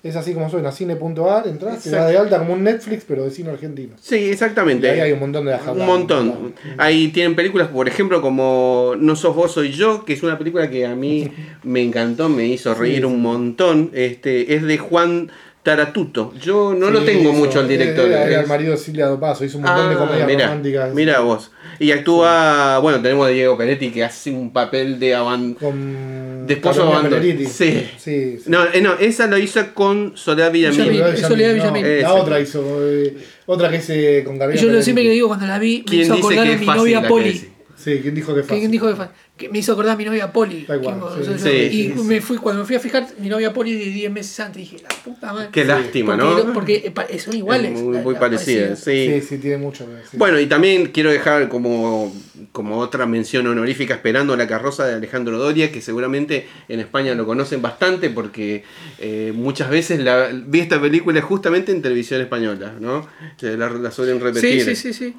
Eh, la suerte está echada, que es una película de Borenstein. De Borestein. que- Todo lo que de Borestein es, es- bueno también. Borestein, tenés la de Darín también, que trabaja Darín. Eh, Un cuento chino. cuento Un cuento es chino. una, obra- una película increíble. Esa película, el encuentro de un ferretero de un pueblo con un chino. Eh, es impresionante esa película. Es, es muy graciosa también. Muy graciosa. Y hay una que me la recomendaste vos, Nico, que la vi y la verdad Ah, que la pasé fantástico. Días de vinilo, Días de vinilo. de Gabriel Nessi, que tiene una serie que está en YouTube también. Todos contra Juan. Todos contra Juan. Es más, es- Sí. Dos contra Juan fue mi serie favorita y creo que sigue Es, siendo es, es una Todos serie fantástica y yo jamás entendí un por- antihéroe total. Claro, una- po- ¿cómo no tuvo éxito en la televisión argentina? Tuvo, tuvo, tuvo. ¿Sí? Por- por- Es una película, es Tuvo, una serie de culto. canal- la Sí. puede ser América. Ocupa, como hay puede ser, acá es ¿viste? chico, dentro de todo, que no tiene una llegada como. Como si no es con cable, ponerle. Claro. ¿es ¿De qué año es la serie? 2008. Y más o menos. las redes sociales en ese momento eran muy bajas. Estaba empezando. Es 2008. Hoy creo que con las redes estaba, sociales. estaba, eh, él tenía una página, ¿cómo se llamaba? Lo, eh, que era blog, blog. No, ni siquiera un blog. MySpace. MySpace. Tenía un MySpace todos contra Juan, me acuerdo de eso, ya, tenía un MySpace. Eh, para que te des una idea del año. Y después Gabriel Nessi, que yo te dije, tiene otra llama Casi Leyendas, que es con Santiago Segura, vino a filmar. Ah, sí. Es buenísima, también una banda de rock que se vuelve a encontrar. Eh, es muy bueno, es un director muy, muy bueno. Y Días de vinilo, sí, también es un canto de la nostalgia. Que yo Sí, digo. absolutamente. Es nostalgia Hay- pura ¿Por de que qué, por qué parece funcionar tanto el cine nacional en la nostalgia? Bueno, porque el argentino no está, el tango es argentino. Por Bueno, eso. sí. Más, más argentino- nostálgico, es más nostálgico. que el tango. El no argentino vas a- no está- el brasileño tiene la nostálgico. se No, el- argentino, este- y lo que muestra también, por ejemplo, el cuento de las comadrejas, que vivimos siempre en la nostalgia de ese pasado Glorioso, eh, glorioso que tuvimos, que ya hace años que no existe, Claro. y en vez de seguir mirando ese pasado, tendríamos que empezar a mirar, construir algo en serio, porque no, todos los países que antes nos miraban de- la como Argentina, mirá cómo que, y después hoy, hoy estamos mirando a estos Si a vos los- mirás a Buenos Aires, vos mirás Buenos Aires. Precioso. Bueno, aparte, está hecha para un país grande. O sea, todo, todo está hecho a lo Sí. grande para un país grande. Después de golpe, no, corto, vino, ya sabemos quién, no voy a nombrar. No Año importa, voy para 44, otro programa, lo pero, pero, pero, otro programa, pasó pero- eso, pero lo que quiero 70 años decir, tragedia. que- yo no, yo no hablo ya de la clase Japón se política. levantó del, de Hiroshima, nosotros no nos podemos levantar, eh, ya Eh, sabemos. bueno, lo, bueno. lo corto, lo corto. No, no, no, pero- política, pero política. Es, es Yo no, no hablando de políticas, no hablemos de, de la clase política, sino de nosotros como sociedad. Cuando digo Bueno, pero el tango es nosotros, argentino el es nostalgia pura. Es que el fútbol, el fútbol, por ejemplo, te la pasás, te la pasás con títulos de hace 50 años. O sea, los jugadores ya están jubilados, andan, andan con bastón y seguís Todavía diciendo, seguimos el título de reivindicando- 1942. Y vos O no, decís, el título. "Por Dios". O sea, todavía seguimos hablando de Maradona y no disfrutamos a Messi. Que si Bueno, no hubiera Messi no estado puede Messi, si no hubiera estado Messi, no hubiéramos llegado. Pero bueno, eso es otro tema de otro A. Messi si no se lo podemos disfrutar. No, no. No, ¿eh? ese lo, Messi. El Pero problema no, es que. ¿por qué nostálgico? Por Pero, eso. pero ves si no hizo ni Ese la mitad de lo que hizo Maradona. Y empieza el chabón. Así que, eh, lo que eso es lo que nosotros a veces lo- la, la película toca esto, ¿no? De- quedamos con ese cine, pero bueno, hay hoy buen, buen cine. Yo destaco una película de mención honorífica también. El Ciudadano Ilustre, con Oscar Martínez Ajá. también. Este, la quiero sí, mencionar sí. que Sí, sí, cuando sí. la vi en cine la, la aplaudiendo. El guion es brillante y Y ahora son los que más están filmando. Duprat, Con y el Duprat di- son- el di- filman el una película por año. El discurso, el discurso cuando el, el- el Ujú, Festival de Arte yo me levanté en el cine quería aplaudirla porque es co- 100 por- o sea, me pareció totalmente certero lo que decía y ahí bueno muestra también otras cosas de la Argentina, pero muy buena película de Ciudad Ilustre, más a la gente que, que, que hablaba que viene de pueblo, o sea, Ajá. se sintió muy muy, Muy identificada. identificada. Mm. Algunos inclusive, a- pero esa- a veces el pueblo es así, el pueblo eh, eh, es eh, mente cerrada, viste lo que viven y no salen del pueblo, Ajá. piensan así, no es que sea algo malo, sino que vivís en un pueblo, es lo que, te- o sea, Es lo no, que como, tenés. es lo que tenés, es como esto que vivía en una casa y Claro. era lo que, es la realidad es eso, o sea, si vos no conoces otra realidad, tampoco es que vas a poder a- a- abrir la cabeza, ni, si es lo que tenés y el pueblo vivía así, viste, o sea, la forma de ser, todo, el personaje de Daddy Brieva, que ahí le quedó, eh, ves como calzado perfecto el personaje de Daddy Brieva en esa película, está genial, este, Claro. el tipo de pueblo, misógino, viste, que se las cree todas, viste, claro. o sea, no. Y él tiene algo de eso, porque. No actuó no, nada. no- no digo que sea así, pero digo, me refiero a que él viene de la provincia, Sí, ¿viste? él viene de Santa Fe, entonces él creció con eso y lo debe saber. Y lo, debe- no, y lo hizo muy bien, así que. No, y- digo que él tenga algo de eso en su personalidad, No, no, no, pero- sé, no lo conozco, pero. ¿Cómo lo, personi- Sí, lo- lo persino- cómo lo personifica? ¿Cómo lo personifica? Lo hace perfecto. O sea, eh, o sea, bueno, como Romano en, en el marginal, ¿viste? Hace de atorrante chanta y le quedó excelente. excelente, pero porque yo lo sé, o sea, este. Tal Así cual. que. Bueno. Por ahí Nicolás Franchella también. Habría que ver a Nicolás Franchella con otro papel, con otra, con por ahí haciendo un papel más jugado, ya como- a ver cómo le va. Le complicás la vida. Y... Sos hermosa, divina. Es la cara de Franchella, chaval. Pero bueno, vayamos al tercer bloque porque Vamos- tenemos vamos que hablar de otro director, Bueno. pero más con más mira internacional. Bueno, eh, vamos a la música. Limbo Rock, Chubby Checker. Canción de la película también, ¿eh?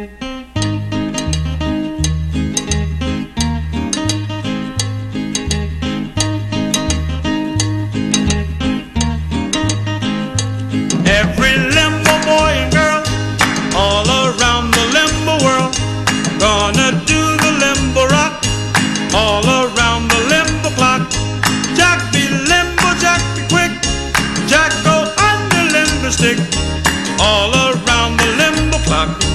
Hey, let's do the limbo rock.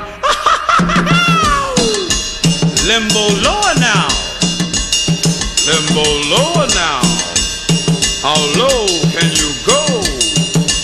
First you spread your limbo feet, then you move the limbo beat. Limbo ankle,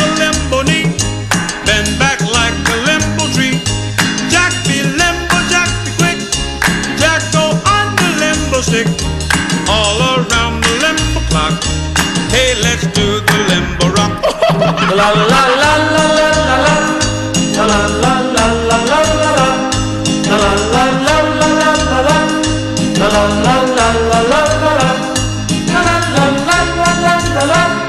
La la la la la la la la. La la la la la la la la. La la la la la la la la. Get yourself a limbo girl. Give that chick a limbo world. There's a limbo moon above. You will fall in limbo love. Jack be limbo, Jack quick. Jack go the limbo stick, all around the limbo clock. Hey, let's do the limbo rock. Don't move that limbo bar. You'll be a limbo star. How low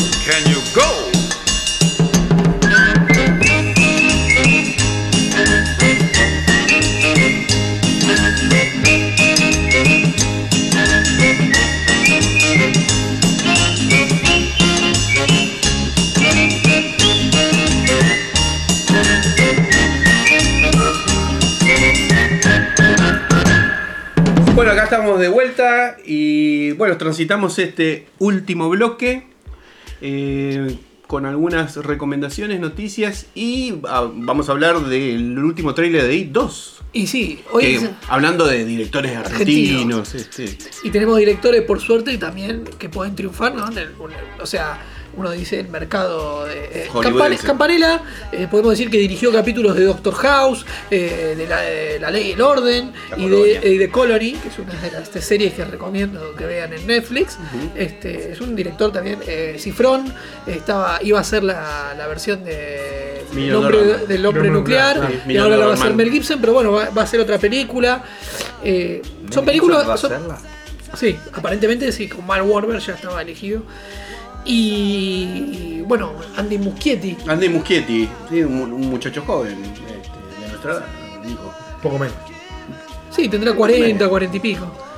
46 Ah, mira, tiene, creí- 45 ah, mira, yo 46 tiene.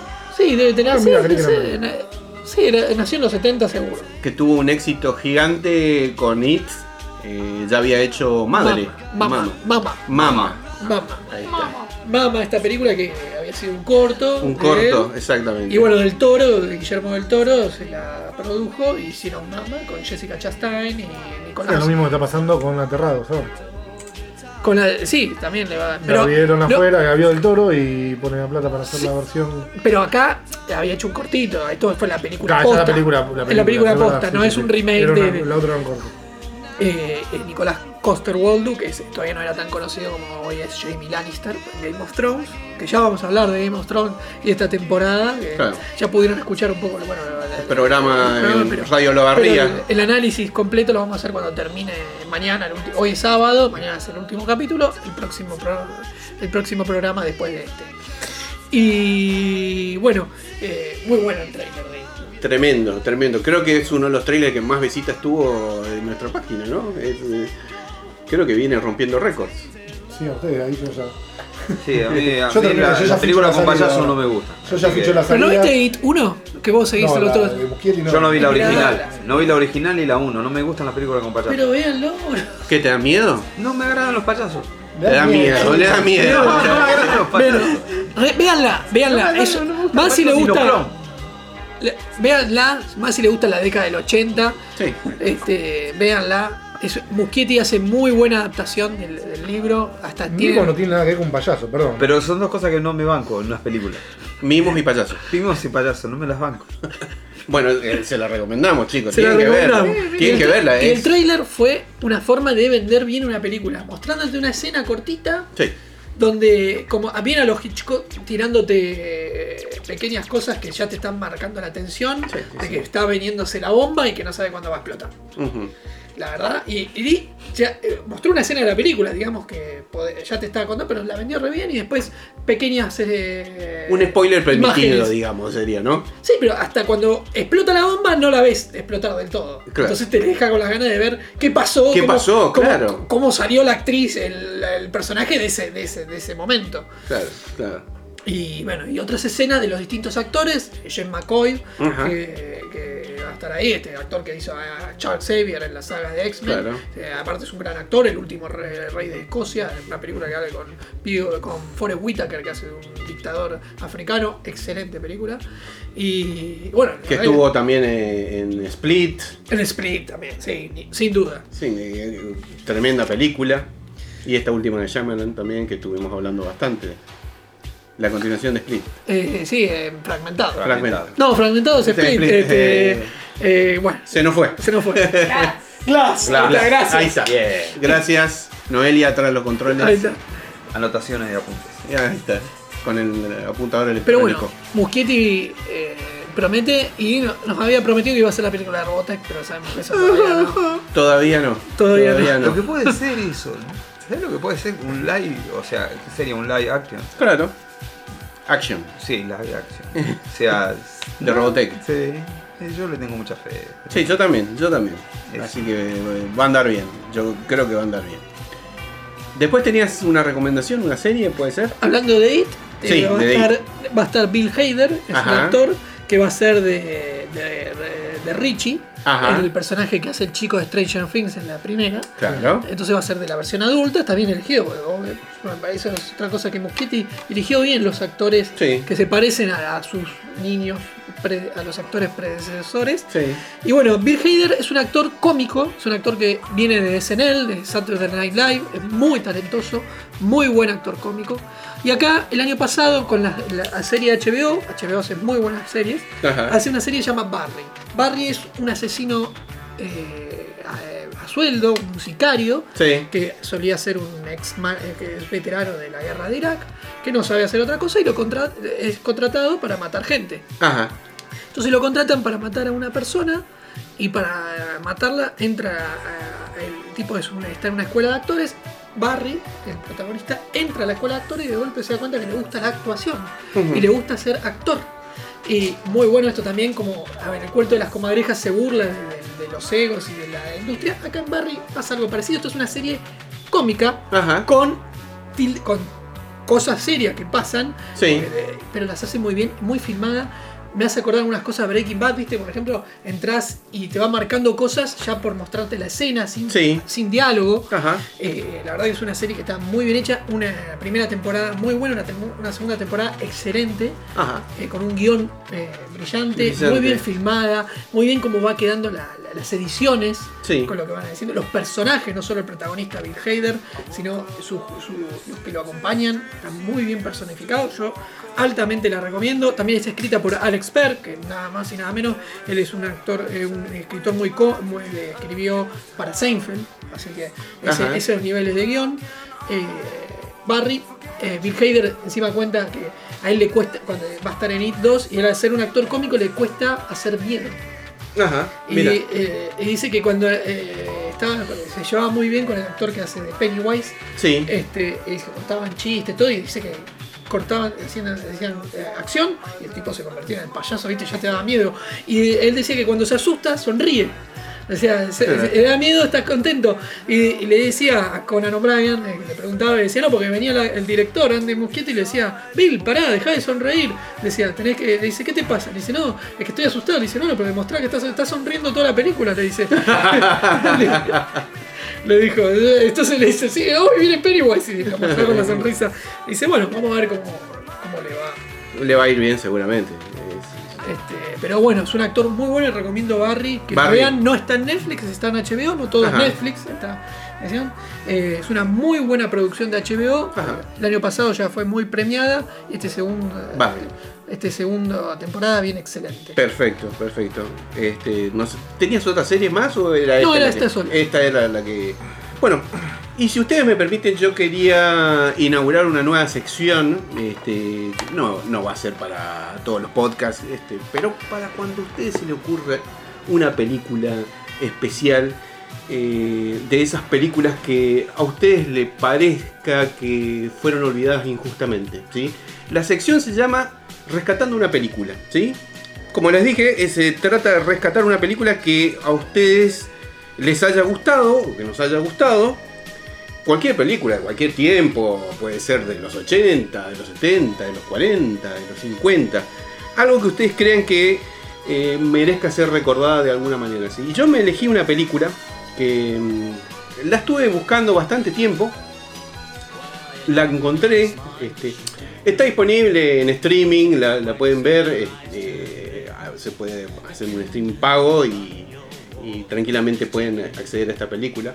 Es más difícil si la querés encontrar en, en Blu-ray o en DVD porque no está en los, en los mercados regulares, digamos. Es una película del año 1971 que por cierto fue un fracaso comercial. Se lo ¿sí? merece. No, no se lo merece. No se lo merece. Sí. No se lo merece. Fue un fracaso comercial, es una película de culto y es el primer largometraje de George Lucas. Eh, a ver, THX 1138.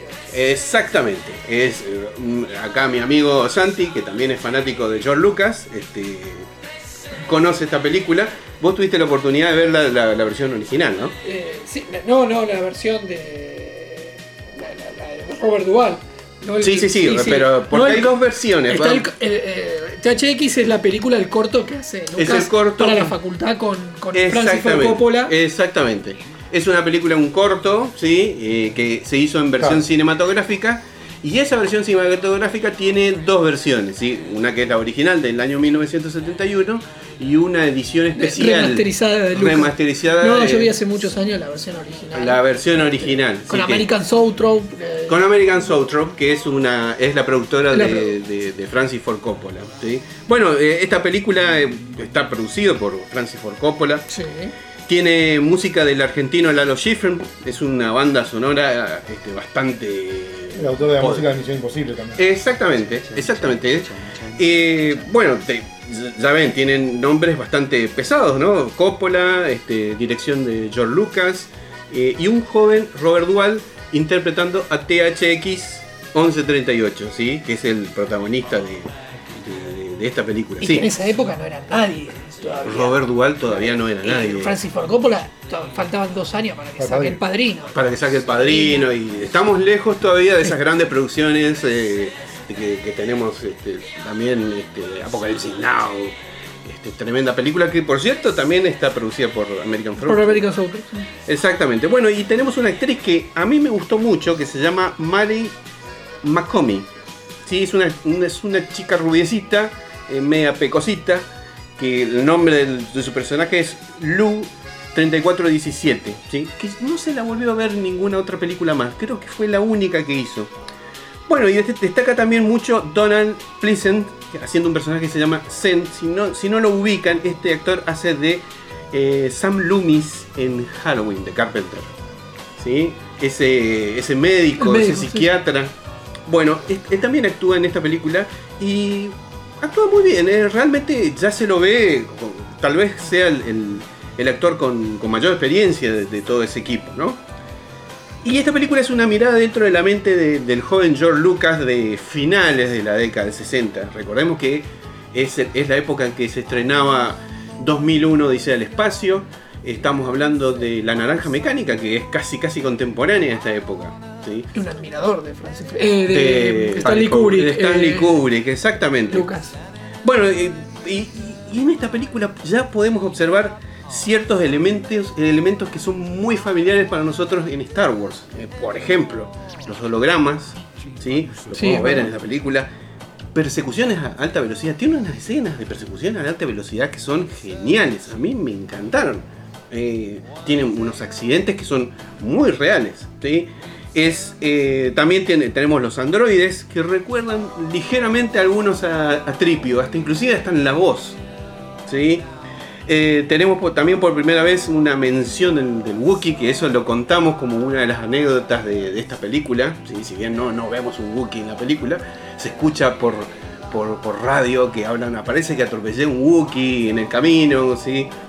Y, en, en este momento no sabíamos muy bien qué ¿Qué era era? el Wookiee, ¿no?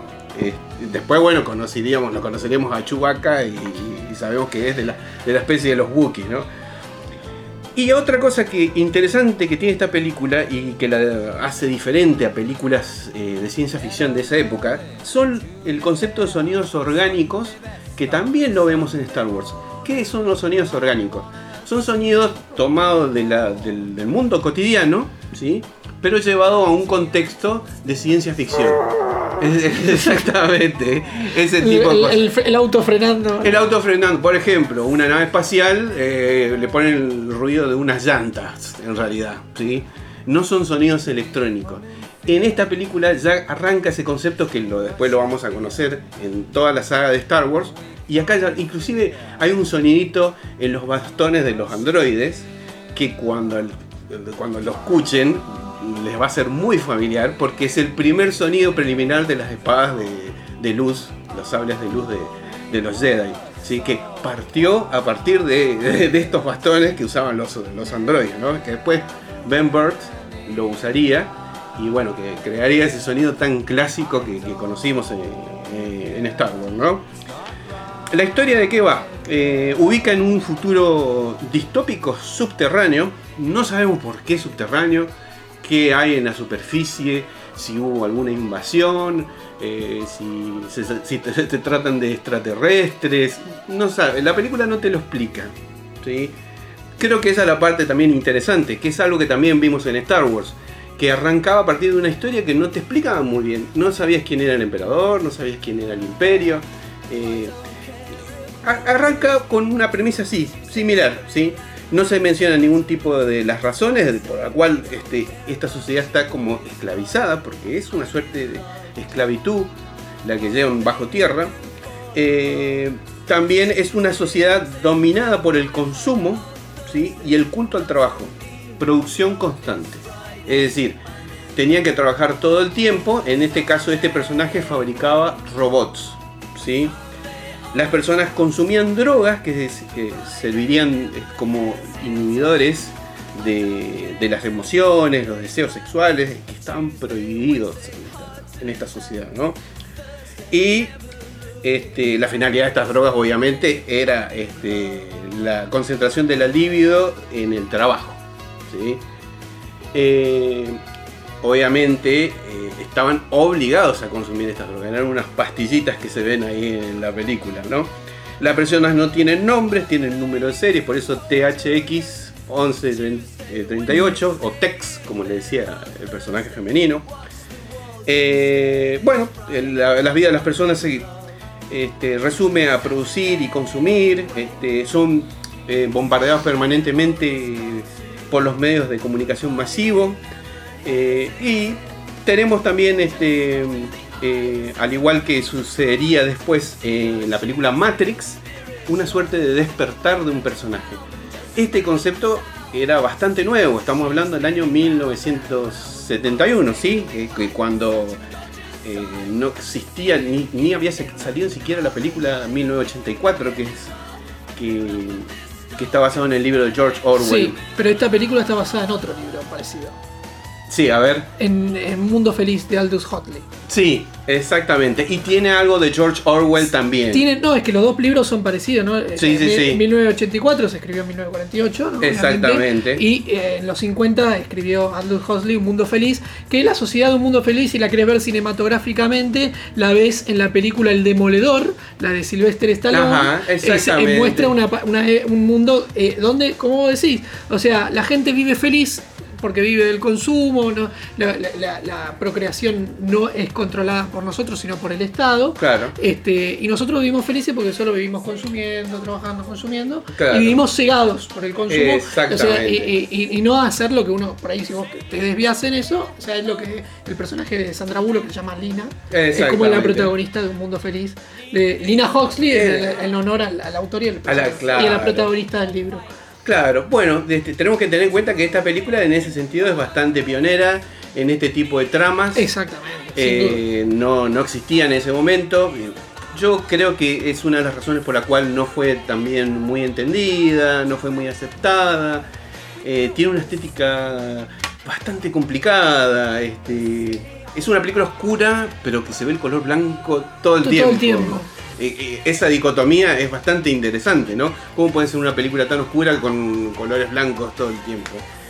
Es que lo, lo- me hiciste acordar al documental de Star Wars, ¿te acordás? Que Sí. el, el- el- el Imperio de los Sueños sí. empezaba la historia de cómo era el cine antes de Star Wars y el, cine de los 70. Claro. Y yo creo que no- el, cine del principio de la década del 70, la gente quería ver cosas fáciles. ¿viste? Exactamente. En ese momento, ¿viste? Venían- veníamos de, de- de la, después de la, de la, de- de- de- de- de la crisis de los misiles, o sea, en los Claro. 60 habían terminado eh, la, la llegada del hombre a la luna, todo esto, empezamos los 70 con la, la- crisis del petróleo, todo, y, entonces la gente quería ir al cine a ver películas, eran películas catastróficas, películas Poseidón, eh, Omega Man, películas Exacto. apocalípticas, muy parecidas si querés a lo que estamos viendo hoy, Claro. pero, pero, pero eran películas donde era la, la gente, o sea, no, no, y esta película era más jugada, si vos querés. Claro, exactamente. Tocaba temas este, bastante complicados, podríamos decir, ¿no? Viste, hablaba también, en- eh, era como una especie de... Lucas lo dice, no es una película futurista, es una película sobre el presente, es una película, es una parábola sobre lo que era la década del 70 en ese momento. Y es lo que lo hace más interesante y más encantadora para mí, ¿no? Obviamente, si te gustaron películas como Blade Runner, eh, 2001, Odisea del Espacio, eh, La Naranja Mecánica, e incluso Matrix, que, tiene una temática en cuanto al despertar de- de- del ser, ¿sí? yo creo que esta película es esencial. Deberías verla y creo que te va a gustar mucho. ¿sí? Obviamente, es un ritmo diferente. Este, pensemos que se, se trata de la década del 70, está muy emparentada con ese tipo de ritmo que veíamos en 2001, Sí, sí, sí. Odisea del Espacio. De ratos parece también la naranja mecánica. Eh, pero seguramente si te gusta la ciencia ficción, yo creo que la vas a disfrutar mucho esta película, eh, que me parece que merece ser rescatada del olvido, ¿no? Y si te gusta Star Wars, te Sí, no, no, la tenés que ver porque bueno, es la primer, el primer largometraje de George Lucas, que es un George Lucas totalmente diferente, este, te va a llamar la atención porque hay escenas que parecen bastante explícitas para lo que uno está acostumbrado de George Lucas, ¿no? Y sí, son, a ver, son directores que tenían una visión y que después de que hicieron su mega éxito también quedaron marcados por eso, ¿no? Le pasó también a Francis Claro. Ford Coppola que le pedían que haga todas películas como El Padrino. Exactamente. Francis Ford Coppola tuvo un par de películas más que Lucas no tuvo, si querés, pero Lucas ha sido un gran escritor de historia. ¿no? De historia, exactamente. Algo interesante que tiene, bueno, yo conseguí el Blu-ray de esta película, me vi mucho el material extra, eh, donde habla, por ejemplo, Coppola. Coppola un poco se queja de George Lucas. Él dice que lamentablemente Star Wars nos privó de ver un poco más de este Lucas. Y ¿sí? puede ser. De este Lucas que, al cual yo igual estoy muy agradecido porque creó una de las sagas para mí más, más linda de la historia que es la Pero quedó Star Wars. marcado con eso. Pero quedó marcado como es con eso y no se pudo salir de ese mundo. Y este tipo de películas este, parecía que mostraran otro tipo de realizador, ¿sí? Más cercano a Kubrick, eh, a ese tipo de directores así más conceptuales, porque esto es una película de autor, absolutamente. Aparte a Lucas le gustaba mucho la, la filosofía y la novela fantástica. Claro. Este, ay, no me puedo acordar el nombre del tipo este, le inspiró mucho en Star Wars para hacer la, la- saga del, del camino del héroe. Eh, Joseph Campbell. Joseph Campbell, gracias. Ahí te lo tenían. Joseph Campbell. Joseph Campbell escribe cómo es el camino del héroe y Lucas lo, lo cumple a rajatabla. Sí, sí, sí, O sea- es, es un eh, que, que- que vemos en películas como en películas, en historias como El Hobbit, Sí, sí, sí. eh, El Señor de los Anillos, bueno, es lo mismo. La lucha entre Rocky mismo, cuando mirás la película de Rocky, Sí, la saga de Rocky El Señor también. de los Anillos y Star Wars es la lucha entre el bien contra el mal, bien clarita, bien Exactamente. sin punto de. Que es lo que, por ejemplo, bueno, ahora esto lo vamos a analizar en otro programa. Game of Thrones se diferenciaba en eso. Game of Thrones se inspira mucho en el Señor de los Anillos, yo creo, George R. Martin para escribirlo. Ajá. Pero él no quería mostrar la lucha entre el bien contra el mal, sino cómo un personaje que quiere hacer el bien tiene que luchar contra los dilemas morales o cómo el personaje que hace el bien termina perdiendo. Exacto. En Mm, sí. entonces, pero bueno, eh, la serie nos terminó llevando a que se termine convirtiéndose entre una lucha entre el bien y el mal. Por eso Claro. creo que a Game of Thrones le había fallado eso, porque Claro. el Hobbit, el, el Señor de los Anillos en realidad arranca que el mal está ahí, este Sauron, el yo, y los Hobbits son los buenos. eh, o sea, Claro. Star Wars es Darth Vader negro, entra en lo- entre todo lo blanco, la princesa Leia buena, es la lucha clara entre el bien contra el mal. Exactamente. Sí, sí, sí. Bueno, en esta película también se ve como un poco Sí. difuso el tema del Sí, bien y el mal, ¿no? Sí, sí, pero bueno, pero esta película tenía otra visión. Otra era- era visión. lucha entre el- contra el bien contra el mal. Exactamente. Sí, sí, sí. Eh, como crítica que le voy a poner a la, en esta edición especial, que yo lamentablemente, como no vi la versión que vos viste, me gustaría verla, eh, son los efectos especiales nuevos. que si bien el concepto estaba bastante bueno, es decir, eh, buscaba expandir un poco ese universo extraño que había creado Lucas, ¿sí? y lo logra bastante bien, hay escenas que están buenas, pero hay algunas escenitas en que se nota un poco el CGI, se nota, se nota un poco bastante. Eh, ah, no, no olvidemos que esto es del 2004. Eh, si bien estaba bastante desarrollado el CGI. Sí, pero ya con las películas antiguas a veces queda medio. Star Wars también. Sobre el negativo viejo, no. Sí, es como que lo haya que. hecho. El, el musical, a, a mí, yo soy un gran defensor del Special Edition de Star Wars, pero el musical del regreso de Jedi no hay con qué darles. Es, Sí, es eh. es feo como por todos lados. Sí, no, no, no voy a. Claro, que agregó El- después. el- el- el- cuando el largó el Palacio de VHS en el Jabba. 97. ¿Eh? ¿Sí? No, el, Ah, se la cine. La danza que hacen Sí. la- En el regreso, sí, sí, sí, ese musical al final. Eh, no al final, sino. No, al principio, en el Palacio de. En el Palacio de Jabba Por eso. Lucas tiene. Sí, no me acuerdo mucho de esa escena yo. Esa obsesión que él tiene por mejorar, Mejorar. y a veces eh, lo lleva a por ahí cometer pequeños errores. eh, y lamentablemente ciertos efectos especiales envejecieron un poco peor que los efectos prácticos. Eh, Parece irónico, ¿no? Los efectos prácticos eh, se ven mucho mejor que los, Que los que hecho. los, los de CGI. Igual la película este, no la arruina, es, es, de hecho creo que lo hace un, un poco más, eh, más actual. este, creo que la gente que le gusta el, el- esta ciencia ficción no pochoclera, porque no es una película pochoclera. No, por eso es- fracasó. Por- precisamente por eso, ¿no? un pibe con el balde de pochoclo mirando. Claro, no, no, No lo tiene no puede, demasiada no puede. información. Yo, Se por eso, pone de yo- sombrero a los 5 minutos. Ale, Ale, Claro. Ale, yo te estoy mirando, escuchando todo lo que vos ves en la película, yo no la vi. Ah, pero sí, la se verdad, desmayan en no, el la verdad me, me sacan en sorprende, cajón, o sea, los van sacando me llama la uno, así. atención mucho la película, pero yo no Van la vi. muriendo, se tienen que transformar. O sea, todo lo que vos no decís. Sí, sí, sí, digamos. Pero sabes que te voy a decir la posta, me tengo que plantear seriamente un sábado a la noche querer Yo vi ver esa 15 serie. Deberías verlo, deberías verlo. De eso. Ah, Acá, no. O sea, yo siempre, yo he visto algunos trailers y algunos fotogramas, siempre nunca me, nunca me atrajo para verla. ¿Por qué? Porque yo estoy anclado a las películas de Star Wars, no a lo anterior. Exactamente. American Graffiti creo, creo que en algún momento la vi. Creo que vez. no, pero American Graffiti Es son- distinto es American distinto. Está Graffiti, bien, pero ¿qué es pasa? distinto. Pero bueno, pero uno, uno se supone que debe ver. Esa sí es una película más cómoda para ver. Sí, que Es una película pochoclera.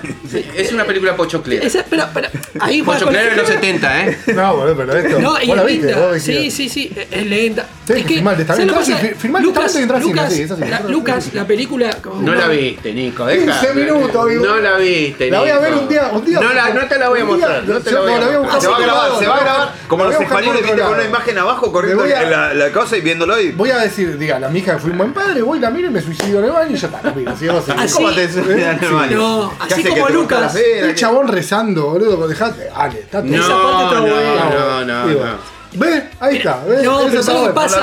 ¿Sabes lo que pasa? Lucas, eh, su gran Yo referente entiendo, fue eh, Stanley. Kubrick. Sí, por supuesto. Stanley Kubrick, yo, a mí también, a mí me parece, hasta te diría, o sea, me parecen obras Cosa- de arte, obvio, pero son, pero hay hay que tener paciencia Hay que tener, porque, porque es 2001. una velocidad distinta. Es una velocidad distinta. no todo no puede ir A ver, por yo hora. te digo, hoy, hoy, hoy para, pero con una serie que ya cumplió 5 o 6 años que terminó y hoy parece lenta a, la- a los pibes, Claro. que es Breaking Bad. Breaking Bad, Vos claro. Breaking Bad y la primera temporada. Iba que, por hora, eh, ahora. En realidad, que para mí es, es una de las Sí, que más me gusta, pero mucha gente, eh, a mucha gente le parece la, la más Sí, floja, la más lenta. Este, Pero eso la va con temporada la- es cuando dice la esto no es eso. Hoy, hoy los pibes están acostumbrados al video minuto de no, Instagram. hoy la, hoy la serie tiene que ser Casa de Oh. Papel, ¿viste? Rápido, divertido. Rápido, A mí me gustó Casa de Papel, pero quiero decir rápido. el- cada capítulo termina con un, con un jump para el otro, como que es así. Y, y- y son películas a veces. A veces es- es la, cuestión es cómo se hace. A mí las películas lentas eh, depende de cómo la van haciendo. Depende porque es lenta también. No, no todo puede ir al mismo. Bueno, hablamos de Roma mil, mil horas. Bueno. Entonces- Roma a mí me Bueno, pareció pero lenta, pero lenta como que no me pasaba nada. ¿viste? Entonces, no, en cambio 2001 es lenta, pero sentía que pasaba. No, bueno, 2001 es avanzaba. cosa, avanzaba. Bueno, yo creo que esta película está en esa sintonía de 2001. Justamente es una de las inspiraciones, grandes inspiraciones De Lucas, sí. De Lucas, sí, el do- 2001. Este, la naranja mecánica eh, era como. ¿Tuviste que hacer esfuerzo para verlo o te la bancaste? La naranja mecánica me no, encantó. te la bancaste. Te Pero la- fue, así como piña. Pero como Te piña, sentaste verdad la que disfrutaste. es más, Bueno, es más, bueno. es una película No, si no que- tuviste que hacer un esfuerzo, está bien. Es más, cuando terminó la película. No, pero él, aparte, le- a él, a es fanático, más fanático, te gusta mucho 2001, con lo cual es una película, es una Sí, película en el que- código del registro más o menos. Pero sí. aparte, aparte Star Wars te diría que Star Wars obviamente no la velocidad, pero Star Wars las escenas que las naves Sí, entran sí, a la sí, cosa sí. es 2001. Sí, sí, hay cosas que sí. Pero cosas- aparte, cuando termina la película, que no voy a spoilear el final, eh, a mí realmente me da ganas de seguir viendo qué pasó. este, si ustedes la pueden ver, digamos, hay escenas en, eh, en YouTube, este, que escenas así, pedacitos, eh, donde pueden ver este, inclusive hasta el final de la película, ¿no? Pero la verdad, la verdad, este, yo creo que es una película bastante injustamente tratada. Al igual que Lucas también. No olvidemos que Lucas creó una de las sagas más grandes del cine y lo bardean como, como el peor, ¿no? Este, es, es, uno escucha las críticas y es el peor director Bueno, que hay. ¿no? de los Jaguars le vendió todo a Disney. No, pero ya de antes. Los amigos de Ya, ustedes. no, digamos, ya de porque Son antes. amigos de ustedes. Son, Ya de antes. Y le hacen bullying por eso. Ya de antes. Es, es que hoy en día, lo, lo decía hoy en el programa con Julián, eh, le mando un saludo a la radio de la barría, hoy en día la gente se cree dueña del producto. Claro, entonces el producto tiene que ser como vos Están pidiendo que refilmen la octava temporada y escribí la voz, ¿viste? Y hacete el final vos que te Es gusta. que algunos lo hacen. Te hubiera gustado. O sea, vos fíjate que muchas veces, o sea, yo he leído eh, gente que se dedica a escribir reversiones de historias que han hecho porque Sí. no les agrada el final. Y no te sorprenda que alguno haga una- una- algún fanático haga una edición de cosas así. Bueno, Hay chicos. una que tiene nombre de. ¿Cómo es? Que hay tío, que no se siente en el trono, están diciendo. Que ¿Eh? tiene nombre de mascota. No sé. Todo tiene. Khaleesi, No. Daenerys Targaryen. Parecen modelos de Toyota, un Toyota Khaleesi, ¿viste? ¿No? Todo- todo- Hay todo- me tiro. los modelos No, pero ¿cómo? ¿Una mujer? ¿Personaje Sí, femenino? Sí, sí, bronca con una. Khaleesi. que no- no, Khaleesi, ¿será? No, no, Eh, Sasa. Dani. Sasa, Sasa. ¿De qué estamos hablando? Cersei. pero Ah. Cersei ya no se va a colgué sentar. una cosa. No. San- Cersei, Sansa, Sansa. Sansa. Sansa. Ah, sí, hoy Si salsa. llega, ya, si llega. ya la nombré. Es- esa, va a quedar. eh, eh, vamos, ya, esa va a quedar eh, protectora del norte. Pero bueno, ya la vamos a analizar. Este, Ya la vamos a analizar. Ya Mañana vamos a ver. Ahora bueno, todos a ver THX 1.300.000. Las personas que, No. que les guste la ciencia ficción dura, Uh. eh, creo que les- lo van a disfrutar. Obviamente no vos, Sí, Nico. la voy a ver, la voy- te juro no, no, no, la yo voy a no. conseguir por mi lado. Por mi lado no la vas a ver. Por mi lado no la vas a ver. Y No, cosa para decir que. Lucas en episodio 1 la, le hizo un tributo. Sí. De hecho, Lucas le hace tributo a THX permanentemente. ¿eh? Sonido, No, pero- sistema de sonido. Primeramente, o sea, No. para comenzar, ¿no? No, pero quiero decir, THX. le, le pone el nombre a un robot atrás. Sí, sí, sí, sí, exactamente, exactamente. Hay, inclusive en American Graffiti, hay unos cuantos guiños a THX. Sí. La una de las patentes del El auto de Han de- Solo, eh, de Han Solo, de Harrison Ford. el personaje, bueno, que es Han Solo, ¿no? Claro, fíjate que en el halcón viene en algún lado de tener una Fue el THX. halcón milenario y se fue a un Bueno, corredor, pero ¿viste? es un personaje parecido también, corre con el auto. Hay que revisar en Solo, si no el auto Decime lo que dijo, tiene un perro peludo grande y ya está, cerramos todo y nos vamos. Tiene un perro. Decí la No, verdad, no, Decí la verdad, el dale, te de vas a tatuar, te vas a tatuar THS. Eh, mira, ya lo tengo acá, ya lo tengo acá. Ya se lo va a hacer. THX. THX. Bueno, eh, Che. Su compañía de, de, De sonido. de sonidos. Eso es lo que te Es digo. THX, sí Claro. señor. Bueno, en, en esta hay una escena de American Graffiti donde se ve el, el auto de Harrison Ford, no me acuerdo el nombre del personaje, y la patente dice THX 1138. Y también aparece en episodio 2, después te lo voy a mostrar. Oh. En una escena en donde se cae Padme en la arena Sí. Y deja unas huellas en la arena. Ah, no, bueno. Ahí Ya, dice dice THX. No, con- que el culo se. THX. Para, para, que el culo, el culo se le ¿cómo cayó. no. Pero si vos mirás, vos mirás. Me parece que está sugestionado y ya está viendo No, en cualquier no, no. lado. Cualquier lado, Después mira, el techo ahí. te lo voy a mostrar. Fíjate que tiene los pancitos porque no sé. A ver, para. No es vecinos, va por la calle y anda mirando matrícula diciendo. A ver, mirá, mirá. Va, en la- va en el micro, viste, y dice, a ver, a ver. No, pero que escriba con los pies. avión, se Hay que escribir THX, poner un pie así, el otro así como la X. Es que la no, no, no, no, no, no. ¿Cómo se llama Primero la que ni viste, de- ni viste el episodio 2. de No sabés ni siquiera cómo obsesionaba Así que-? ¿Cuál? ¿Qué película? Una película que Jim Carrey se obsesionaba con un número. El 23. Ah, el 23. Cada vez lo va a pasar así, en todos lados lo va a ver. película me dormí. Es de nefasto, de Schumacher, ¿no? Es de Schumacher, sí. Qué mala película. Sí, de Schumacher. Bueno, chicos, vamos cerrando, que me parece que nos entretuvimos bastante Sí, con, sí, con sí. esta sección. THX. Bueno, bueno, la rescataste y. hay que- Y yo creo que, que merece, merece que se, se si la te gusta mire. el buen cine, tenés que ver. Obviamente, si te gusta, ¿viste? Si no, ¿viste? Pueden, puedes seguir Si mirando no, mira, dibujito animado o películas de, de No, la está bueno, India o- saltó, o, eh. de Irán, como, como te gusta a vos. Este, eh, este, así que bueno. Bueno, chicos, este, llegamos al final del, del programa. ¿Sí? Este, no sé si quedó algo en el tintero. No, creo No. que hemos analizado todo. Y bueno, Bueno. ya vendrá el análisis de Game of Thrones. De Game of Thrones. Bueno. Así que bueno. Bueno.